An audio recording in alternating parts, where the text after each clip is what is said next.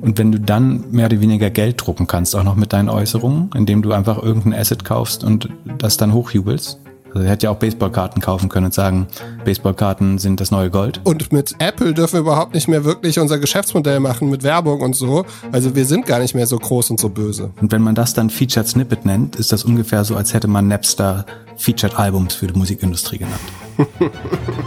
Einen wunderschönen Valentinstag wünsche dir, Sonne meines Sonntags. Äh, Vielen Dank. Ich äh, würde mich in unserem Namen an alle unsere Damen und Herren oder vor allem an unsere Damen bedanken, dass wir bis jetzt, wie viel ist es, 33 Sonntage kaputt machen durften.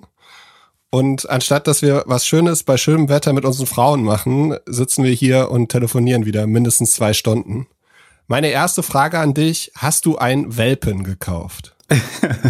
Äh, ich bin äh, kein, also ich habe nichts gegen. Ich glaube, äh, wenn ich ein Haus im Freien hätte, fände ich es, glaube ich, äh, sogar eine Option, äh, einen Hund zu halten. Ansonsten äh, macht mir es keinen Spaß, äh, irgendwelche Tiere mir dienstbar zu, zu machen und äh, für mein Privatvergnügen äh, zu halten. Aber du spielst an auf einen Tweet, den ich diese Woche gemacht habe, äh, wo man im Google Trends Suchverlauf sieht oder im Suchinteresse, dass mit der ersten und zweiten Corona-Welle die Suche nach Hund kaufen, Welpen kaufen oder nur Welpen schon deutlich über Vorjahresniveau ist. Und meine Schlussfolgerung war, dass sowohl Tierheime wahrscheinlich, ähm, sobald wir alle durchgeimpft sind und sich das, falls sich das normalisieren sollte, bestimmt sehr äh, unter hoher Belastung stehen.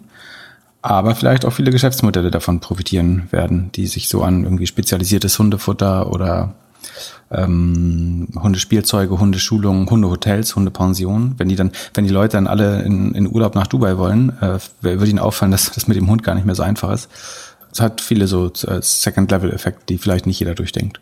Ansonsten wünsche ich natürlich allen Leuten Spaß äh, mit ihrem neuen Hund und hoffe, die verbringen auch genug Zeit damit, den, äh, die gut zu erziehen. Wir haben auf jeden Fall schon Hörerinnen, die uns beim Gassi gehen hören gibt bestimmt die Ko Kohorte von Hundebesitzern ist bestimmt gut beim, beim Podcast, als Podcast-Konsument.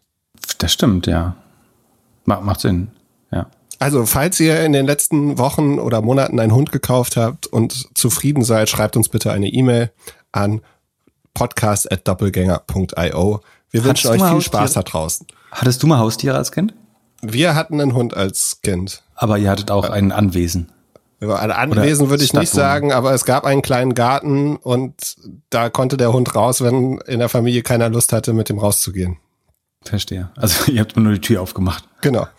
Und du warst dann ein, einmal die Woche Kacke aufsammeln. Ja, das Interessante ist, dass der Hund halt genau weiß, wie er mit wem spielen muss äh, oder agieren muss und äh, mit wem er je nachdem rauskommt oder nicht rauskommt. Also ich als Teenie hatte bei mir hat er sich nicht so viel gemeldet wie bei anderen Leuten in der Familie, um rauszukommen. Aber ja, es war als Kind war es super, ähm, aber ich würde es äh, jetzt auf keinen Fall, also in der Stadt macht es überhaupt keinen Sinn und kann verstehen, warum man das macht, wenn man alleine ist und so oder wenn man Familie hat und Platz. Aber generell bin ich ganz froh, dass ich keinen Hund habe, vor allem nicht, wenn man dann wieder raus darf.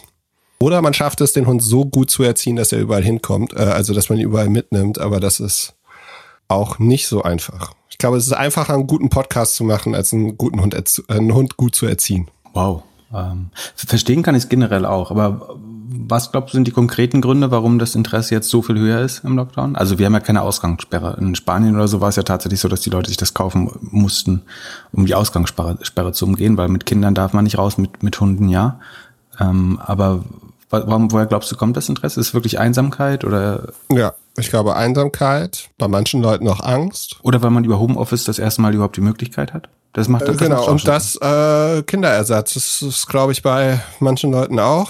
Aber das steigt ja nicht im äh, Kinder hast du jetzt mehr als genug. Naja, aber du kannst die, also du könntest die Beziehung entzerren, indem du einen Hund hast, also so ein gemeinsames Hobby. damit du flüchten darfst? Nee, damit du ein Thema gemeinsam hast. Also wenn du vorher beispielsweise eine Beziehung hattest, die hauptsächlich auf gemeinsam Reisen aufgebaut ist, und so. äh, das so dein großes Hobby war dann, und Kinder irgendwie kein Thema ist, dann kannst du halt, hast du halt das gemeinsame Thema Hund. Aber ähm, könnte man sich dann nicht mal die Kinder beim Nachbarn ausborgen stattdessen? Das wird doch für alle am besten sein dann. Hat, also man hat selber so ein bisschen Purpose und der Nachbar mal Entspannung? ja, das, das, ist ein guter, das ist ein guter Ausruf. Das ist auch, das wäre so ein Thema für dich, glaube ich. Also du, du brauchst doch gerne so, so, eine Social, so eine Social App. Gib die, gib die Kinder beim Nachbarn ab. Ja. Genau, why, why own it? Der nächste, der, der, können wir das sofort specken? Why raise it? genau. Zu, zu Specs, Specs kommen wir später noch aus aktuellem Anlass. Top, dann lass erstmal die Richtigstellung machen. Ich fange mal an mit der so. Peloton-Richtigstellung. Und zwar äh, Vertragslaufzeit ist natürlich sofort kündbar. Kannst du natürlich okay. sofort machen. Die einzige Frage, also ich würde mal, mich würde interessieren, wie die Zahlen aussehen. Also du kündigst, hast dieses Fahrrad aber die ganze Zeit noch bei dir rumstehen. Dann machst du wieder einen Monat, machst du wieder nicht einen Monat. Also wahrscheinlich lässt du es einfach laufen. Das ist ja spannend, ne? dass es überhaupt keine Fahrräder auf dem zweiten Markt gibt. Also ich habe auf Ebay noch klein, immer noch keine ähm, entdeckt. Ansonsten wäre das aber spannend. Ne? Also hättest du recht gehabt, dass nach zwei Jahren das erstmals kündbar wäre oder nach zwölf Monaten, dann hätte man sehr gut darauf timen können, wann diese erste Corona-Welle, die das damals so angetrieben hat, das erste Mal churn darf, in Anführungsstrichen. Ähm, das das wäre schon spannend gewesen. Aber ist leider nicht der Fall. Und dann äh, muss ich auch eine Richtigstellung machen. Und so habe ich ja letztes Mal aus dem Lang und Schwarz äh, aus der Pressemitteilung vorgelesen und da ein bisschen gemutmaßt, dass ein Dienstleister, von dem die Rede war, eventuell auch eine Trading-App war. Und es scheint aber so inzwischen, als ob es wirklich ein technischer Dienstleister war. Deswegen möchte ich mich dafür die Unterstellung gern entschuldigen. Ähm, trotzdem leiden viele der Trading-Anbieter gerade äh, da sind teilweise Tausende von äh, BaFin-Beschwerden eingegangen. Ähm, ganz spannend. Aber wie gesagt, mein, meine Unterstellung war in dem Fall falsch, deswegen sagen wir es gerne nochmal. Und die Beschwerden kommen, weil man nicht schnell genug verkaufen kann oder kaufen kann? Ja, teilweise glaube ich einfach so ein bisschen ähm, Revenge. Ähm, teilweise aber auch, weil man das ja beanstanden kann, dass man nur eine Seite des, des Handels ausschließt oder den Handel mit äh, ein paar wenigen Aktien ähm, und so weiter. Ja, ich glaube, man, die, die könnten, diese ganzen Broker könnten wahrscheinlich langfristig gut gewinnen oder einer von ihnen könnte sehr gut gewinnen, indem er einfach den exzellenten Customer Service hat. Also wenn da jetzt ein, eine von den Banken sich das Zappos Deliver Happiness Buch kauft und sich überlegt, okay, wie werde ich Anlaufstelle Nummer eins, wenn Sachen schiefgehen, die könnte, das könnte, glaube ich, langfristig sich auszahlen. Aber eigentlich willst du doch gar keinen Custom. Also ich verstehe die Hypothese äh, und ich glaube, so ein, so ein White Knight Broker äh, wäre schon ganz gut. Ähm, und ich meine, in Deutschland gibt's ja auch keinen Robinhood-Vergleich. Also ich glaube, der, der äh, Vergleich Robinhood Trade Republic würde nicht funktionieren. Es, äh, stehen schon, glaube ich, ein bisschen andere Konzepte dahinter. Ähm, aber Customer Service willst du eigentlich gar nicht. Ähm, du willst ja eigentlich einfach nur traden und eigentlich so wenig wie möglich mit der Bank zu tun haben. Ansonsten kannst du einfach zu einer normalen Bank gehen, wo du dich in die Geschäftsstelle setzen kannst das heißt, du willst eigentlich so wenig.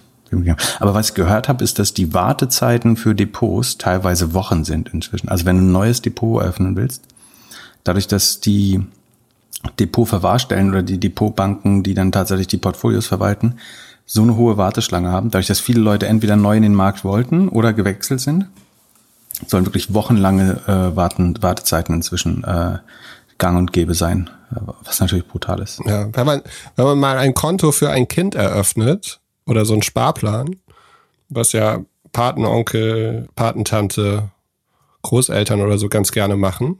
Und also bei so der normalen Bank im Dorf und wie viel Papier man dafür unterzeichnen muss und was man da alles irgendwie prüfen muss im Vergleich zu einer App installieren, ein Foto machen und los, ist schon echt Wahnsinn.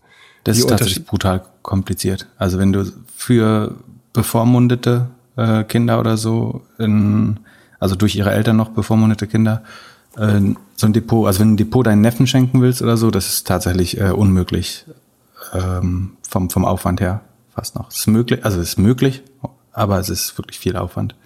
Vielleicht, vielleicht macht das ja jetzt ein, irgendein Neobroker, der merkt, dass er da äh, vielleicht im falschen Markt ist, nimmt das, macht das Problem ist, vielleicht mal. Ist aber übrigens schlau, weil äh, auch Säuglinge einen Sparerfreibetrag haben, nach meinem Wissen. Also die, die 720 Euro oder was das sind, äh, weiß ich gar nicht, ähm, zu nutzen, ist, ist gar nicht so doof. Ähm, kannst du schon ein bisschen Steuern sparen. Sehr gut. Der Steuer, äh, Steueroptimierer. Ähm, weiter im Konzept. Apple hat ein bisschen News rausgebracht, beziehungsweise es gab was. Wir haben auf Twitter was gehört. Und zwar, dass Hyundai und Kia haben ja irgendwie announced, dass sie mit Apple sprechen würden. Daraufhin sind die Aktien ein bisschen abgegangen. Jetzt wurde wieder alles zurückgezogen. Ich halte ja immer noch da, daran fest, dass ich glaube, dass Apple das Auto selbst baut. Ich halte an meiner Prognose für 2021 fest. Ich glaube, diese, die reden, werden mit allen reden und da gibt's bestimmt irgendwie Gespräche, aber richtig raus. Wieso sollten sie irgendjemand anders das Auto bauen lassen? Warum sollten die sich selber bauen? Also, sie lassen die iPhones doch von anderen Leuten bauen. Ja, aber das vorne, die werden doch nicht sagen, das Auto haben wir in Zusammenarbeit mit dem Autohersteller XYZ gebaut, weil die Kunden ja im, im Gedächtnis irgendwie die Preisspanne von den verschiedenen Marken haben, sondern das Auto wird halt vorne einen Apfel haben. Ja, es kann ja trotzdem woanders gebaut werden. Und wie gesagt, du kaufst ja auch ein Foxconn-Handy. Genau, aber ich weiß als Kunde nicht, dass es ein Foxconn-Handy ist. Und deswegen äh, wird wahrscheinlich auch die, der, der Hersteller, der es am Ende produziert, wird nicht sagen können, er baut das für Apple. Hm. Die, die Frage ist, also es gibt ja drei Modelle. Sie bauen es tatsächlich selber. Ah, nee, vier Modelle eigentlich. Sie bauen es wirklich selber. Das glaube ich nicht. Dazu müssten sie langsam Fabriken bauen. Dann, sie bauen es mit einem Auftragsfertiger, also sowas wie Foxconn. Dann, sie bauen es mit einem Autohersteller. Oder sie bauen eine Plattform, derer sich Autohersteller bedienen können, was ich auch noch für, für möglich halte. So ist ja Apple TV eigentlich, ne? oder Apple TV ist, ja, wo, wie, womit würde man das am besten vergleichen? Da dachte man ja auch am Anfang, sie würden einen Fernseher bauen. Äh, viele dachten, es kommt jetzt ein Apple-Fernseher. Und dann war es einfach nur eine Plattform. Und vielleicht reden sie einfach nur mit Hyundai, mit Toyota. Es sind äh, zwei der größten, ich glaube, also nicht, ich glaube, Toyota ist der größte äh, Autobauer der Welt nach meinem äh, Verständnis. Und vielleicht reden sie auch nur mit denen. Und schauen, ob sie da ihre Plattform integrieren können in Zukunft. Ja, ich finde das Beispiel mit Apple TV nicht so schlecht, aber ich finde, es hinkt ein bisschen, weil das, was möchtest du denn, was der, was der, was der Kunde macht in dem Auto? Er soll fahren, er soll Sachen konsumieren, er soll, er, er verbringt sozusagen ein, eine Stunde am Tag im Auto und. Pass auf, ich habe gute, guter Punkt. Äh, ich habe eine Idee. Lass uns mal andersrum aufziehen. Meine Theorie ist, Apple baut jedes Produkt jetzt, was in Zukunft deine Privacy äh, brechen wird. Ähm, dazu gehören Autos. Äh, zehn Jahre vorausgespult. Vielleicht wird sich ein Tesla dagegen, dagegen entscheiden, weiß man nicht. Aber die ganzen Autohersteller, die auf Android Auto basieren, irgendwie ein äh, GM, ich glaube Fiat ähm, und ein paar andere, das heißt, da ist ganz klar deine Privacy verkauft mit in deinem Auto, weil es auf Android basiert oder du wirst dein Handy mit verknüpfen. Also immer wenn du dein Android-Handy verknüpfst mit dem Auto oder das Auto Android-Auto benutzt oder die, der Autohersteller selber eine Plattform hat, die Daten verkauft, ist, kannst du als Apple-Nutzer das eigentlich nicht fahren, wenn du davon ausgehst, dass du unter anderem wegen Privacy äh, ein iPhone hast. Das heißt, es wäre eigentlich dumm, dein Telefon zu schützen und dann dein Auto nicht. Das heißt, die, die Vision von Apple könnte ja sein, dann auch jetzt ihren 500, 600 Millionen reichsten Menschen die einzige Möglichkeit geben, Auto zu fahren, ohne dass ihre Privacy verkauft wird. Und die Frage ist, was wäre dann der beste Weg, dahin zu kommen? Du kannst ja nicht 20 Prozent aller Autos selber bauen. Dann wäre der, wäre Apple ja der größte Autohersteller der Welt. Dahin kommst du eigentlich nur, wenn du eine Plattform baust. Genau, für die Luxushersteller. Genau. Du, du kannst jetzt noch vielleicht verhindern, dass ein, dass ein Hyundai oder ein, ähm, ein Toyota mit Google zusammenarbeitet daran, indem du sagst, baut wenigstens die Option ein, dass das äh, Auto nicht trackt und stattdessen mit Apple arbeitet. Äh, und irgendwie machen wir ein Subscription Revenue Share oder irgendwie sowas. Das wäre dann so eine Mischung zwischen Plattform und Kooperation mit bestehenden Autobauern. Ähm, ob das dann ein Apple Car ist oder ob es mit Apple Car läuft, das ist immer noch die Frage. Ich glaube eigentlich, also warum ich am eher, eher an Plattformen glaube, ist, weil Apple eigentlich nicht noch mehr, also würden sie jetzt Autos bauen, haben sie so sau viel Hardware-Revenue äh, wieder auf, auf, dem, auf dem Ertragssheet, wenn man so will, oder in den, in den Ergebnissen. Eigentlich brauchen sie doch mehr, mehr Plattform und mehr Service-Revenue und dafür wäre eine, eine Autoplattform viel spannender. Und damit erreichst du eigentlich alles, was du willst, außer dass du halt nicht mehr das schönste Auto fährst dann. Äh, es ist dann halt kein Apple Design Car, sondern es ist sozusagen Apple von den Prinzipien her, also Privacy, ähm, ja. Apps, einfache Bedienung wahrscheinlich. Oder sie machen das, was Waymo verspricht und was Tesla eigentlich dieses Jahr machen wollte mit einer Million autonome Fa Autos fahren um die Welt. Also das wäre ja eigentlich der beste Privacy-Hack, dass der Nachbar nicht weiß, was dein Nummernschild ist, was dein Auto ist und du holst dir das Auto mit Fahrer oder ohne Fahrer, es holt dich ab. Also die große Uber MyTaxi Konkurrenz. Das kann, dann macht es auf jeden Fall Sinn, mit Toyota und Hyundai zuerst zu sprechen, weil das die, die Massen, die günstigen Massenhersteller sind.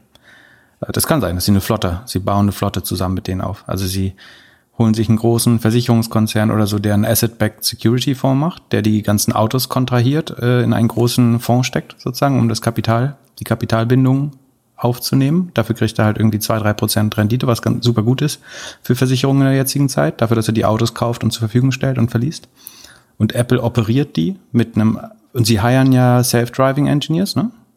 Und sie kaufen die bei, bei Hyundai und Toyota, operieren sie selber oder betreiben sie selber, haben selber Self-Driving, haben selber das Netzwerk und haben sie nicht auf dem Balance Sheet, weil das an den äh, ABS-Fonds geht.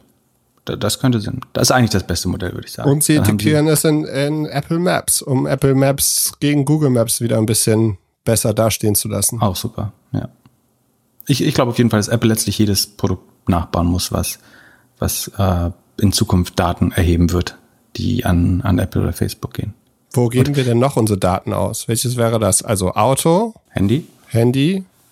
Social Networks? Alle Displays, also Fernseher natürlich auch, aber da sind sie ja mit Apple TV eigentlich dran schon. Ähm, alles alles äh, in Home und eine In-Home-Strategie oder wie heißt das, IoT-Strategie oder äh, Home Entertainment-Strategie haben sie ja. Das macht Sinn. So, dann voll Health Tech. Und so ein bisschen IoT-Kühlschränke und Appliances noch, also Küchengeräte. Ja. Das ist vielleicht nicht das Spannendste, weil da der Use Case nicht, nicht, nicht so ganz groß ist. Aber das größte Thema mit Daten ist doch wahrscheinlich Gesundheit. Ja, die Watch haben sie aber schon. Da will jetzt lustigerweise ja Facebook rein. Ne? Facebook plant äh, mal wieder eine Watch. Genau mit der gegenteiligen Strategie, glaube ich, äh, Strategie, glaube ich, dass sie nämlich versuchen, endlich wieder Datenpunkte zu generieren, nachdem sie über das äh, iOS 14 jetzt von vielen Daten abgeschottet werden. Da, da beschweren sich schon viele Advertiser. Also der, der Impact scheint wirklich äh, schwer zu sein, äh, der dadurch entsteht. Und um jetzt neue Daten zu generieren, wäre eine Watch nochmal eine gute Möglichkeit natürlich. Auch für den Fall, dass immer mehr Leute irgendwie Facebook verlassen oder Instagram verlassen oder WhatsApp äh, irgendwie das Zeitliche segnet, dann wären ein Device nochmal wichtig, um die, die Loyalität zu den Facebook-Produkten zu erhöhen. Und äh, sie bauen Clubhouse nach. Das war natürlich zu erwarten. Da fragt man sich erst eher, warum erst jetzt?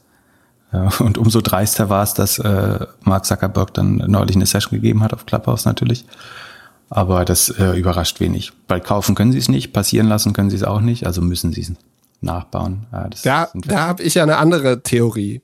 Ich glaube, dass äh, Andreessen Horowitz Clubhouse investiert hat und es so groß macht, damit Facebook keine Antitrust-Probleme bekommt. Weil sie können, werden jetzt sagen, es gibt TikTok, die sind super schnell. Und äh, habt ihr euch mal angeguckt, wie krass viral Clubhouse we äh, wächst? Also wir sind überhaupt nicht mehr das große soziale Netzwerk. Dann gibt es auch noch Signal und es gibt noch die anderen Messenger und so. Wir sind also äh, und mit, Apple dürfen wir überhaupt nicht mehr wirklich unser Geschäftsmodell machen mit Werbung und so. Also wir sind gar nicht mehr so groß und so böse. Das macht Sinn, nur dass Andreessen Horowitz überhaupt kein Interesse daran hat. Die sitzen, Wieso, die sitzen also noch im Board?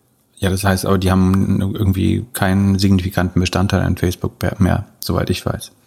Also es macht keinen Sinn, ihr, ihr Modell aufzuopfern, also oder ihr, ihre wahrscheinlich eins ihrer besten Investments derzeit aufzuopfern, um äh, Facebook einen Gefallen zu tun, auch, auch wenn er dort im Board, sitzt.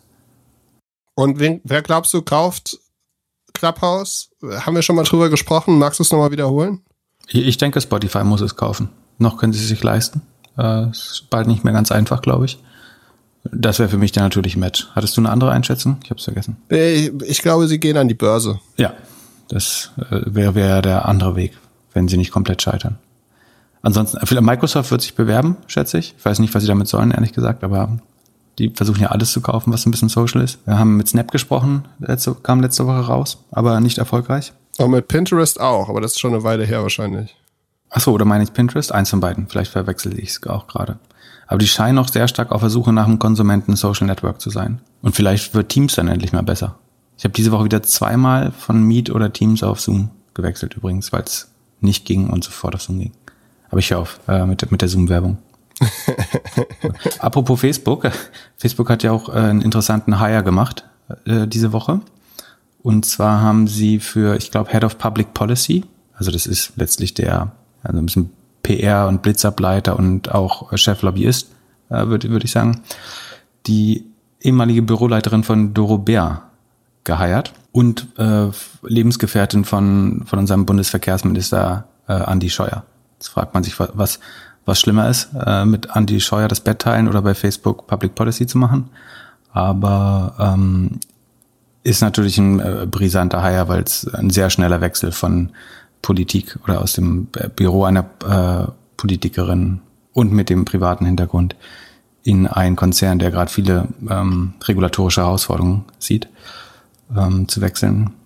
Genau. Das nennt man Revolving Door übrigens. Äh, kann man mal googeln. ist ein spannendes Phänomen, was den ständigen Wechsel von persönlichen Persönlichkeiten aus der Politik in die Wirtschaft und der Wirtschaft in die Politik äh, beschreibt. Das haben wir in Deutschland eigentlich noch nicht so viel, oder? Doch, natürlich. Unser Entwicklungsminister ist bei Rheinmetall Lobbyist, unser äh, Pofalla ist bei der Bahn äh, inzwischen. Sig Sigmar Gabriel ist, glaube ich, immer im Gespräch äh, bei, bei sowas.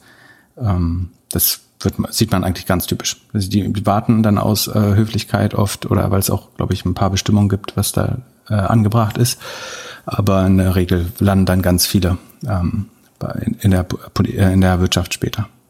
Oder hier ähm, Karl Theodor zu Gutenberg und Philipp Rösler sind auch die besten Beispiele auch, die da äh, bei, bei Mountain Partners oder für Wirecard teilweise tätig waren und so weiter. Unsere Bitcoin-Spezialisten. Genau, die Krypto, Krypto-Experten. ja, ja, du, äh, wärst du nicht perfekt für die Politik? Du redest gerne viel, kannst gut argumentieren. ich habe äh, mir das mal im Kopf durchgespielt. Ich glaube, was problematisch ist, äh, wollen wir das jetzt wirklich aufmachen? Das kann jetzt dauern. ja, mach, komm, hopp. Okay, ich versuche es schnell einmal zu erklären, äh, ohne in die Tiefe zu gehen. Ich, ich glaube, ich hätte äh, schon Lust, eine, oder ich glaube, es fehlt eine linksliberale Partei, die nicht nur grün ist, aber ich, das Problem, was ich sehe, ist, dass in, in Deutschland, um irgendwie in Verantwortung zu kommen, musst du ja sowohl die, die Länder als auch die, den Bund gewinnen. Das heißt, du brauchst Landesverbände, du brauchst dafür eigentlich ähm, ja, Gemeinde- oder Lokalverbände. Und ich halte es für sehr schwer, die und eine Partei muss immer basisdemokratisch, also meine Partei wäre natürlich Führer nach dem Führerprinzip äh, gestaltet, aber das geht eben in Deutschland nicht, sondern die muss äh, basisdemokratisch sein. Und ich glaube, die Gefahr ist sehr hoch, dass du, wenn du ein äh, irgendwie progressives neues Konzept machst, dass das alle möglichen Idioten ein, einlädt, so wie das ja bei den Piraten äh, sichtbar wurde, ähm, so wie es bei der AfD. Also die AfD ist ja aus der Alpha entstanden, ne? Und man kann jetzt darüber denken, was man will, aber eine, eine eurokritische Partei zu haben, das war die Alpha ja mit Bernd Lucke damals. Das ist ja zumindest ein, ein Motiv, das man verfolgen kann. Also warum soll es da keine Partei für geben? Aber der hätte sich damals, glaube ich, auch nicht vorgestellt, dass er mal irgendwie einen Haufen Nazis in den Bundestag bringt ähm, oder Faschisten. Von daher sehe ich schon eine relevante Gefahr, dass das irgendwie aus dem Rudern läuft und dass es sehr schwer ist, in, in jedem Ortsverein und jedem Landesverein eben dann auch Leute zu versammeln. Du musst ja nicht 100% mit denen auf einer Linie liegen, aber ich glaube, die, ich halte es für eine große Gefahr noch und entweder braucht man, glaube ich, eine, eine breitere Bewegung, aus der das eh kommt, oder ansonsten erscheint mir das noch ein bisschen zu, zu riskant. Und äh, du, du willst ja nicht mit der Verantwortung leben, dass du die nächste AfD äh, gebaut hast. Oder was Schlimmeres, irgendeine, äh, nicht, ja, Schlimmeres äh, nicht, aber es gibt ja auch andere Extreme, irgendwie super libertäre äh, Leute oder auch äh, zu Linke oder, oder Ökofaschisten oder was auch immer. Deswegen habe ich das vorerst noch verworfen. Aber nicht für immer. Also am Ende zusammengefasst ist es so, wie dass du auch keine Firma gründen würdest, weil du es einfach lieber hast, von der Seite zu beraten, keine Verantwortung zu übernehmen und immer was Kluges zu sagen. Ich kann das doch noch 20 Jahre durchdenken und üben. Also. ja, gut. Wer aktuell auch ein bisschen übt, ist der CEO von Robinhood. Vlad scheint irgendwie jede Chance wahrzunehmen und überall zu reden. Ich persönlich verstehe es nicht. An seiner Stelle würde ich die Klappe halten und arbeiten, aber der ist ja tatsächlich überall, egal ob auf Clubhouse, im Podcast oder auf YouTube. Ein Hörer hatte uns geschrieben, dass er jetzt in, auf YouTube-Kanälen auch spricht, auf denen vorher noch so Affiliate-Link-mäßig Werbung für Robinhood gemacht worden ist und da hat er sich positioniert jetzt, also auf der guten Seite und dass das alles nicht so schlimm wäre und so weiter. Und dazu kam eine Frage und zwar, ob es wirklich nichts Besonderes ist, dass ein Broker eine Aktie vor dem Kauf aussetzt. Äh, vom Kauf aussetzt, äh, warte, glaube ich. Ähm so gezielt wie das, das ist schon was. Also er hat behauptet, also ich glaube, um es einfach zu sagen, ich glaube, der lügt viel, dieser, dieser Vlatenjev. ähm, von daher ist, würde ich vieles in Frage stellen, was er sagt. Er hat ja in dem, in dem Podcast auch gesagt, dass die meisten der Robinhood-User ähm, nicht mit Leverage, also mit Optionen handeln äh, und auch kein, also dass Trader sie nicht korrekt beschreibt.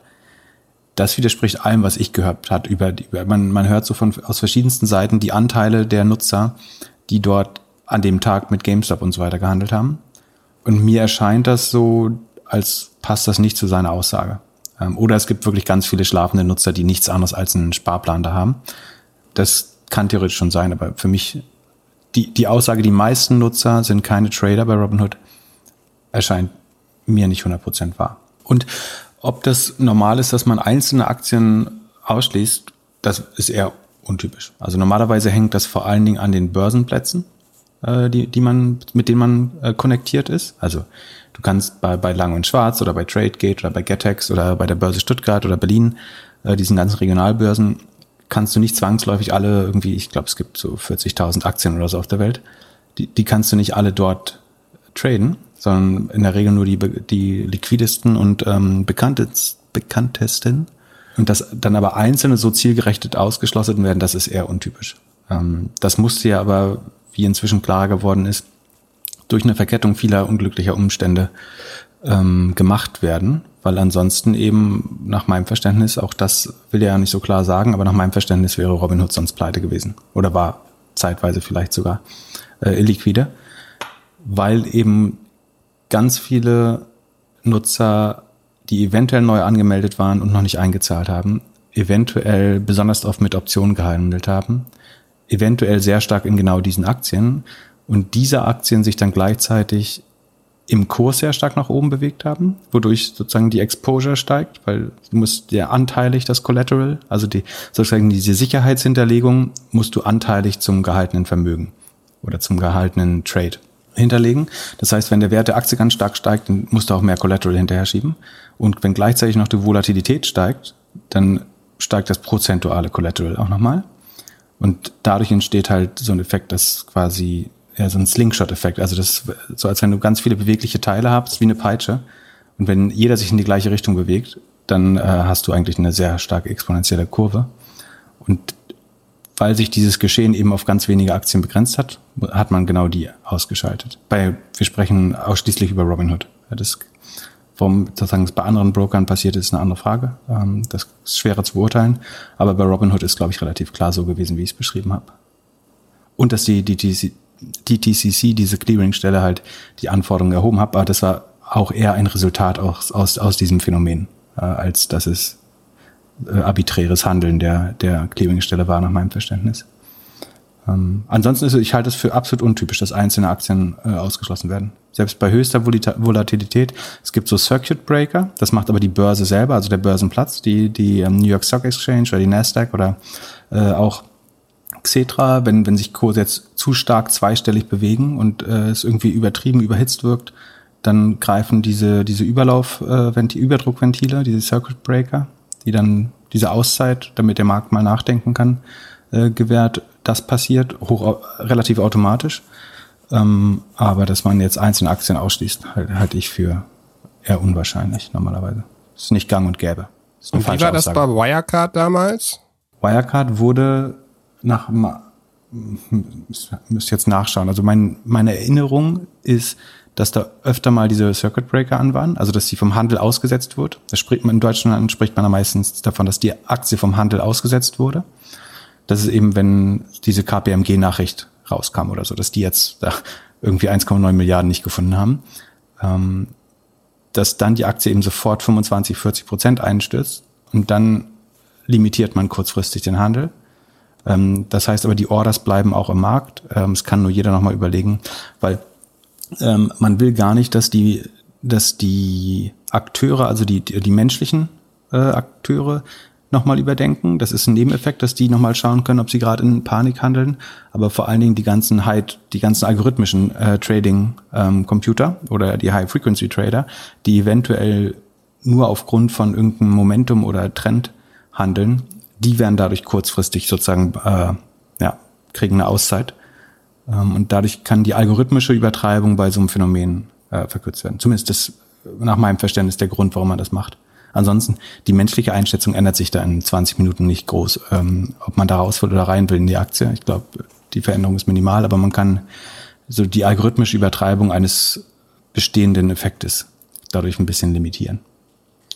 Und du meintest jetzt, dass du dem CEO von Robinhood nicht so wirklich trauen würdest. Glaubst du, dass der ein gutes Ansehen bei den Investoren hat? Ach, gute Frage. Ähm also Geld wurde ja sofort reingebuttert jetzt. Ja, aber zu welchen Konditionen? Ah, das finde ich übrigens ganz spannend. Das haben wir letztes Mal beschrieben, was da die Konditionen waren. Ich meine, was ja klar ist, ist, am Ende braucht, was Robinhood brauchte, ist eine kurzfristige Kreditlinie über drei Milliarden. Was sie bekommen haben, ist ähm, irgendwie 30 bis 50 Prozent Verwässerung zu Revolver ins Gesicht Kondition. Ähm, er stellt, er versucht das da, also er stellt, er sagt ja, das ist, hat überhaupt nichts mit Liquidität. Das fand ich übrigens auch, äh, sagen wir, euphemistisch formuliert, dass er meint, er ist sehr glücklich mit dieser Runde, dass sie jetzt nochmal Geld geraced hatten. Das hätte nichts mit Kapitalbedarf zu tun, bla bla. Aus meinem Verständnis sprechen die Konditionen dieser äh, Runde nicht dafür, dass die nicht, also A, die wurde innerhalb von einem Tag geschlossen, äh, die, die Runde. Da, das spricht nicht dafür, dass sie besonders gut überlegt war. Und die Kondition auch nicht. Also ein, ein wirklich netter Investor, ich meine, man muss vielleicht von einem VC nicht erwarten, dass er nett ist, aber ein ganz netter Investor hätte gesagt, so, wir geben dir Fremdkapital zu einer sehr hohen Verzinsung. Also du kannst ruhig sagen, so drei, fünf Prozent im Monat. Das ist immer noch eine gute IRR für, für ein VC. Ähm, geben wir dir mal eine Kreditlinie, weil das Risiko für Robinhood, glaube ich, überschaubar war.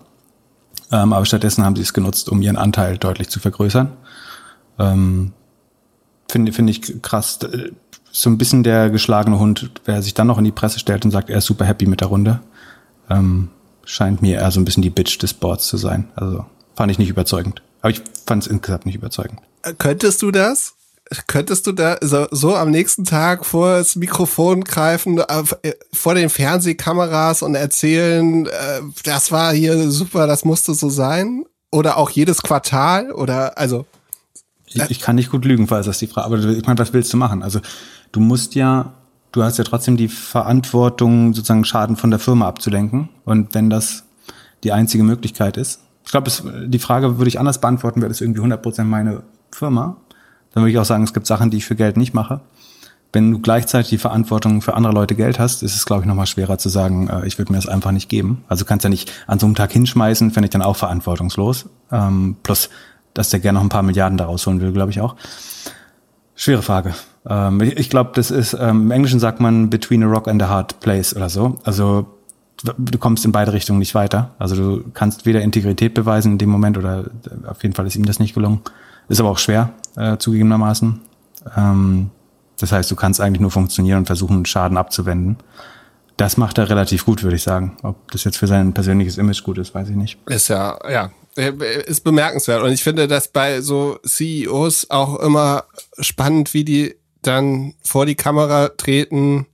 Also oder auch Politiker ja ähnlich, ne? Also du hast ja da die härtesten Verhandlungen und gehst danach direkt vor die Kameras und verkaufst das wieder.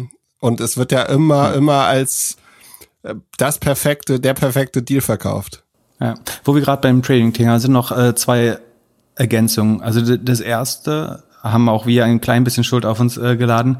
Wir hätten letztes Mal dazu sagen müssen, dass insbesondere bei der Agora-Aktie, also dieser Technologieplattform hinter Clubhouse, dass man bei solchen eher exotischen Aktien, insbesondere wenn man die in Deutschland handelt, immer limitiert handeln sollten, weil die, die Aktien sind eng, in Anführungsstrichen. Das heißt, das täglich gehandelte Volumen ist relativ klein in Deutschland, weil die normalerweise an der äh, New York Stock Exchange, glaube ich, in dem Fall gehandelt werden. Das heißt, wenn man dann nicht limitiert ordert, dann können das, kann das die Kurse sehr stark bewegen, auch bei kleineren oder mittelgroßen Orders.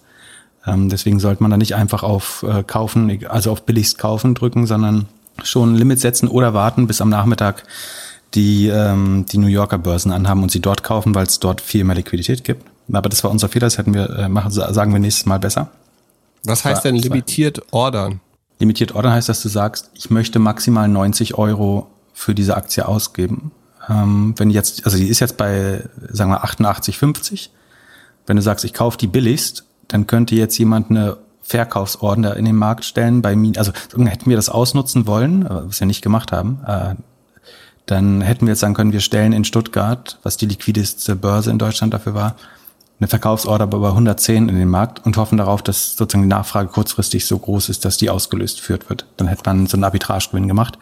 Und sozusagen, was der Nutzer machen kann, um sich davor zu bewahren, ist, dass er halt sagt, ich will die nicht um jeden Preis kaufen, also billig, sondern ich möchte sie für maximal 90, was dann immer noch zwei Prozent über dem vorherigen Kurs waren, äh, kaufen.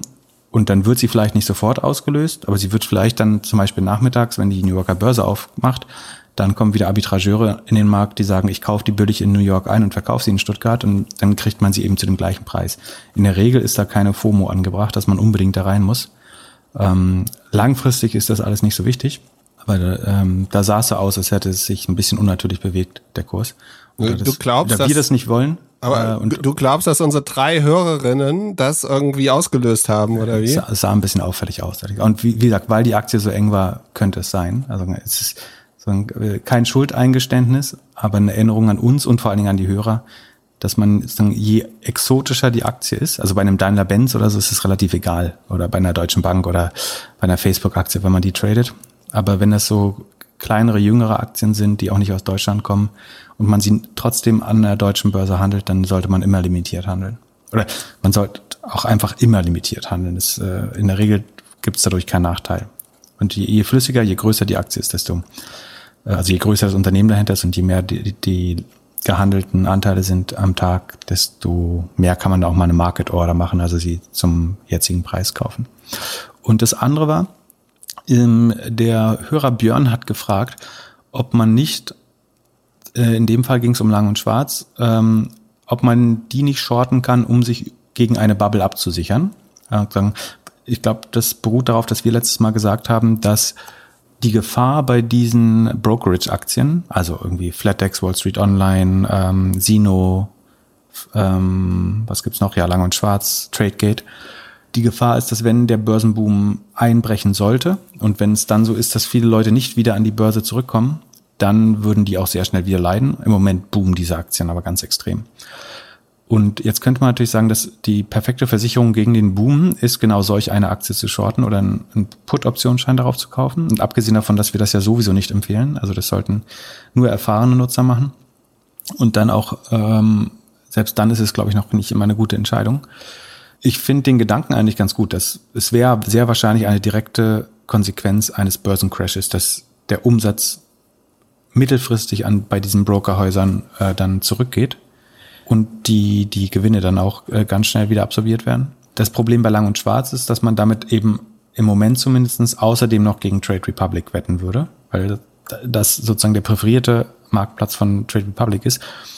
Und dass jetzt die, sagen wir mal, die Sparpläne bei Trade Republic oder auch der, das neue Nutzerwachstum auch stark nach unten geht, würde ich eher nicht vermuten. Das heißt, wenn man das machen möchte, dann würde ich es fast eher mit einer äh, irgendwie Flatex de Giro oder Tradegate oder so machen. Ähm, bei Lang und Schwarz wettet man nicht nur gegen die Bubble, sondern auch noch gegen das Wachstum von Trade Republic. Ähm, das ist sozusagen nicht, nicht ganz sauber als Short, würde ich behaupten. Aber wie gesagt, prinzipiell kann man das nicht empfehlen. Ich finde die Strategie aber ganz interessant. Also es ist eine, spannende Art, sich abzusichern. Es gibt aber auch gar nicht gegen, also die, das Problem ist, es gibt auch nicht gegen, gegen alle Broker ähm, Put-Optionsscheine. Ich glaube, bei Flatex Giro gibt es welche, ähm, bei den anderen eher nicht. Und mittels CFD dagegen wetten ist super riskant, weil in der Regel ein 20 Prozent, also wenn ein weiterer Anstieg von 20 Prozent würde dich deutlich ins Minus über deinen Einsatz hinaustreiben. Das heißt, das kann man in dem Fall nicht empfehlen, weil es auch gut sein kann, dass die Börse sich nochmal krass weiter erhitzt. Ähm, genau damit ist das auch beantwortet. So, wir reden wieder viel zu viel über Aktien und so.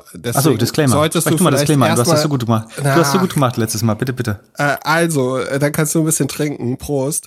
Äh, ja, alles, was ihr hier hört, sind nur Ideen. Ihr solltet auf keinen Fall irgendwelche Entscheidungen treffen auf den Punkten, die wir hier besprechen. Macht eure eigenes Research und liest vor allem unseren Disclaimer auf doppelgänger.io slash Disclaimer. Findet ihr auch in unseren Show Notes. Und zu Agora nochmal, falls du zum Disclaimer nichts dazu zu sagen hast. Da hatten wir ja gesagt, dass Clubhouse auf jeden Fall ein bisschen China-Probleme bekommt. Ähm, mhm. Und das wird jetzt auch ein bisschen beleuchtet. Also ich glaube, es ist nicht zu erheblich zu sagen, dass einer unserer Doppelgänger Tech Talk Hörer Bloomberg und T3N nochmal visuell dargestellt hat, dass Agora hinter Clubhouse ist. Und seitdem wird das in der Presse ein bisschen diskutiert. Also es ist gut möglich, dass es da nächste Woche eine Reaktion drauf geben könnte. Könnte mir immer noch vorstellen, dass irgendwann Twilio von der Seite reinkommt und dass die das für Clubhouse bauen. Die sagen, sie sind das Patriot, sie sind die patriotische Audioplattform. Dann müssen sie es erstmal so gut hinbekommen, glaube ich. Aber es gibt viele Risiken bei Agora. Das haben wir, das fand ich übrigens krass, dass obwohl wir es so aus, so, so ähm, ausdrücklich oder so, sagen wir, divers beleuchtet haben äh, und ja auch viele Nachteile oder Gefahren genannt haben, dass die Aktie doch, doch relativ stark reagiert hat. Ja, nächste Woche ist Earnings oder übernächste. Ich bin nicht oder? überzeugend genug in meinem Pessimismus offenbar. Ach so, genau, das müssen wir auf jeden Fall, das ist super wichtig, dass du das erwähnst. Am übernächsten Montag, das ist der 22. Februar, abends wird, oder na, after the bell, das ist 22 Uhr unserer Zeit, wird Agora die Ergebnisse ähm, bekannt geben, sozusagen. Und falls ihr am nächsten Montag nicht früh genug unsere nächste Folge hört, wo, wo wir nochmal darauf hinweisen werden, ähm, ist hier schon mal die Warnung, dass man sich jetzt überlegen müsste, ob man glaubt, ob Agora diese Wachstumshoffnungen, ähm, die in dem Aktienkurs schon verkörpert ist, wirklich einhalten kann oder nicht. Wenn man daran glaubt, kann man die Aktie einfach halten. Wenn man mit seiner Rendite zufrieden ist und das nicht riskieren möchte, dass jetzt Realität einkehrt mit den nächsten Zahlen vielleicht schon, dann ähm, müsste man bis zum 22. Februar dann eine Entscheidung treffen. Aber nicht, nicht weil man es hier gehört hat. Wir wollen nur auf das Datum einmal hinweisen. Ähm, ich halte es für dass die Wahrscheinlichkeit, dass sie nochmal positiv überraschen mit den Zahlen, halte ich für relativ begrenzt, um das klar zu sagen ohne eine Empfehlung zum Handel auszudrücken. Äh, du hast uns ja verpflichtet, dass wir das Ding halten, bis das Jahr vorbei ist. Also wir müssen halten, ja. Ich, langfristig bin langfristig bin ich auch äh, weiterhin äh, davon überzeugt. Ja, ich, da ich kein Daytrader bin, ich verkaufe eh keine Aktien. Genau. Du bist wie die Robin also, Hood Leute. Du bist äh, äh, überwiegend äh, kein Trader und überwiegend Leverage. Genau, genau. Äh, apropos äh, letztes Trading und Earnings Call Thema, wahrscheinlich nicht, aber trotzdem, deine Freunde von Palantir haben am Montag auch Earnings. Diesen Montag? Ja, am 16., oder? Das ist der Montag. Oha. Ähm, ah, nee, Dienstag. Da, da glaube ich übrigens, also die sind ja krass, die haben sich ja verfünffacht dieses Jahr oder so, ähm, gegen meine Vorhersage. Ich sehe eine gewisse Gefahr, in Anführungsstrichen, dass sie tatsächlich ein gutes Quartal gehabt haben kann, weil ich mir vorstellen könnte, dass viele Regierungsbehörden auf die jüngsten Digitalisierungs-Challenges, Herausforderungen ähm, damit reagiert haben, neue Verträge mit Palantir abzuschließen. Das heißt, ähm, das würde bestenfalls den jetzigen Kurs rechtfertigen. Also es wird, glaube ich, nicht, nicht noch weiter durch die Decke gehen. Eigentlich würde ich mit einer Ernüchterung rechnen. Aber es gibt sozusagen die kleine Gefahr, dass weil einzelne Staaten bei der Covid-Response oder vielleicht auch anderen Digitalisierungsherausforderungen zunehmend auf Palantir setzen dass eventuell der, das jetzige Kursniveau dadurch manifestiert oder stabilisiert wird. Was ich immer noch für falsch hielte, aber ist nicht ganz ausgeschlossen. Spannend. Und hast du schon irgendwie ein neues Startup gesehen, das jetzt in den letzten Tagen ist, Unternehmen, Startups, Einzelunternehmern ermöglicht, ihr mit der Firma Bitcoins zu kaufen? Nee, aber äh, das war mit der Idee bist du ja diese Woche auf mich zugekommen. Äh, pitch das nochmal. Was genau? Ist das so, dass Firmen im Moment keinen Bitcoin kaufen können oder warum? Können die doch einfach einen Account aufmachen, fertig. Ja, aber ist es nicht immer noch so, dass bei Bitcoin man nicht so ganz genau weiß, wie man das mit dem Fiskus macht? Ja. Oder ist das mittlerweile geregelt? Da bin ich kein Experte drin. Ähm, aber ich meine, du kannst prinzipiell, du kannst das jemanden treuhänderisch für die Firma halten lassen. Also selbst wenn es privat Du musst dich ja privat anmelden bei den. Ich glaube, die Börsen würden in der Regel keine Firmen akzeptieren, aber es gibt Möglichkeiten auf, auf jeden genau, Fall. Äh, genau, meine Idee war kurz, dass es doch eigentlich der mega Hype, das mega Hype-Thema jetzt wäre, nachdem Äh, wie viel Milliarden oder Millionen hat jetzt Tesla in Bitcoin gesteckt? Genau, das war ist auch schon wieder Montag. Der Montag scheint immer so lange her. Das war direkt am Montag, oder? Da hat äh, Tesla Elon Musk äh, stellvertretend, also der CEO von Tesla, bekannt gegeben, dass Tesla schon seit Anfang des Jahres, oder nee, es wurde durch ein SEC-Filing, äh, glaube ich, bekannt. Er hat es gar nicht äh, selber gesagt, dass Tesla zum Jahresanfang oder Ende des Jahres, weiß gar nicht mehr genau, aber insgesamt anderthalb Milliarden US-Dollar in Bitcoin investiert hat. Und es war aber in jedem Fall, bevor Elon Musk angefangen hat, äh, Cryptocurrencies zu pushen.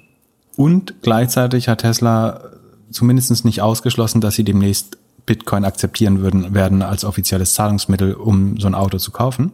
Was natürlich spannend ist, weil Tesla oder Elon Musk damit die Möglichkeit hat, in ein digitales Asset zu investieren, ihm selber die Glaubwürdigkeit zu verleihen, indem sie sagen, das ist so ein bisschen wie Google, die sagen, wir, wir machen diese Ausbildung für Ingenieure und wir stellen die dann auch ein und äh, als wären die an der Universität gewesen. Also du gibst deinem eigenen Produkt die Kredibilität, ähm, indem du es selber akzeptierst. Und Tesla und Elon Musk sind eben von der Followerschaft groß genug, um die Akzeptanz da selber zu treiben. Und das ist schon, ich glaube, das ist nicht illegal, ehrlich gesagt.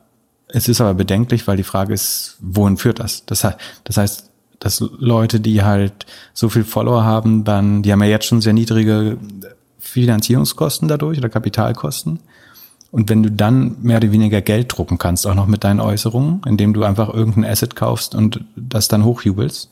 Also er hätte ja auch Baseballkarten kaufen können und sagen, Baseballkarten sind das neue Gold. Dann wären Baseballkarten irgendwie 100 Prozent im, im Preis gestiegen oder irgendeine bestimmte Luxusuhrenmarke oder was auch immer. Kommt vielleicht noch nächstes Jahr. Kann alles. Pff, du, ich gibt nichts, was ich ausschließen würde. Aber wahrscheinlich nicht nächstes Jahr, wahrscheinlich in drei Wochen. Ja, und ja, das, ich meine, damit haben sie jetzt schon, ähm, Bitcoin ist danach ja, es war der Status heute, glaube ich, knapp unter 50. Ich guck mal gerade, weil sich das ist. Wir haben du meinst 50.000 Dollar? Ja, ja, genau. Bei 49. Hast 49, du deine zwei 150. Bitcoins noch? Drei, drei habe ich. Äh, Trick, Treck und Frank, oder wie die heißen. Schon wieder vergessen. Ähm, da, damit haben sie schon jetzt mehr Geld verdient als mit dem äh, Bauen und Verkaufen von Autos, äh, allein durch den Kursanstieg, weil seitdem ist der Bitcoin irgendwie 20, 25 Prozent hochgegangen. Das kannst du dir selber ausrechnen, was das bei 1,5 Milliarden heißt. ähm, das ist übrig. Tesla hat damit übrigens in Q4 auch ähm, mehr in Bitcoin investiert als in Forschung und Entwicklung, was ich auch einen lustigen Fakt finde.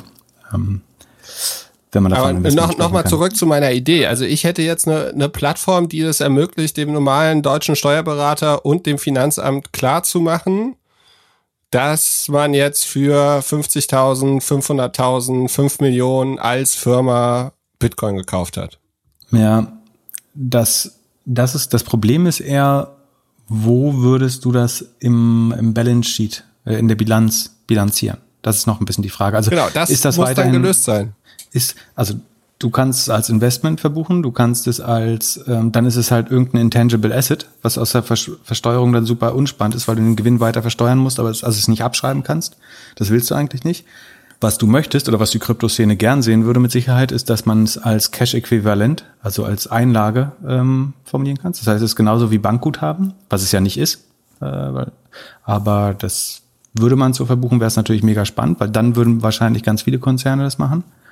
Das ist so ein bisschen die Frage. Also da brauchst du eigentlich Gesetzgebung erstmal, bevor du dein Startups, Startup bauen kannst. Es sei denn, du schaffst es, du schaffst es, irgendein Rechnungsposten oder Line-Item zu schaffen, wo du das virtualisierst. Also wo du ein Recht verbriefst, was, also eigentlich müssten sie, warum verkaufen, warum kaufen sie nicht, du müsstest so minütlich handelbare Bitcoin-ETPs oder ETFs haben, weil dann ist es schon näher an Cash-Äquivalent dran und du hast partizipierst trotzdem, aber du hast, besitzt dann, ja, besitzt es nicht wirklich. Naja. Da werden wir bei äh, Finanzinnovation sehen. Äh, von daher hast du da wie immer eine ganz gute Nase schon, glaube ich. Ähm, Gut, falls das irgendjemand baut, bitte schreibt uns eine E-Mail an podcast.doppelgänger.io. Wir freuen uns immer über ESOPs.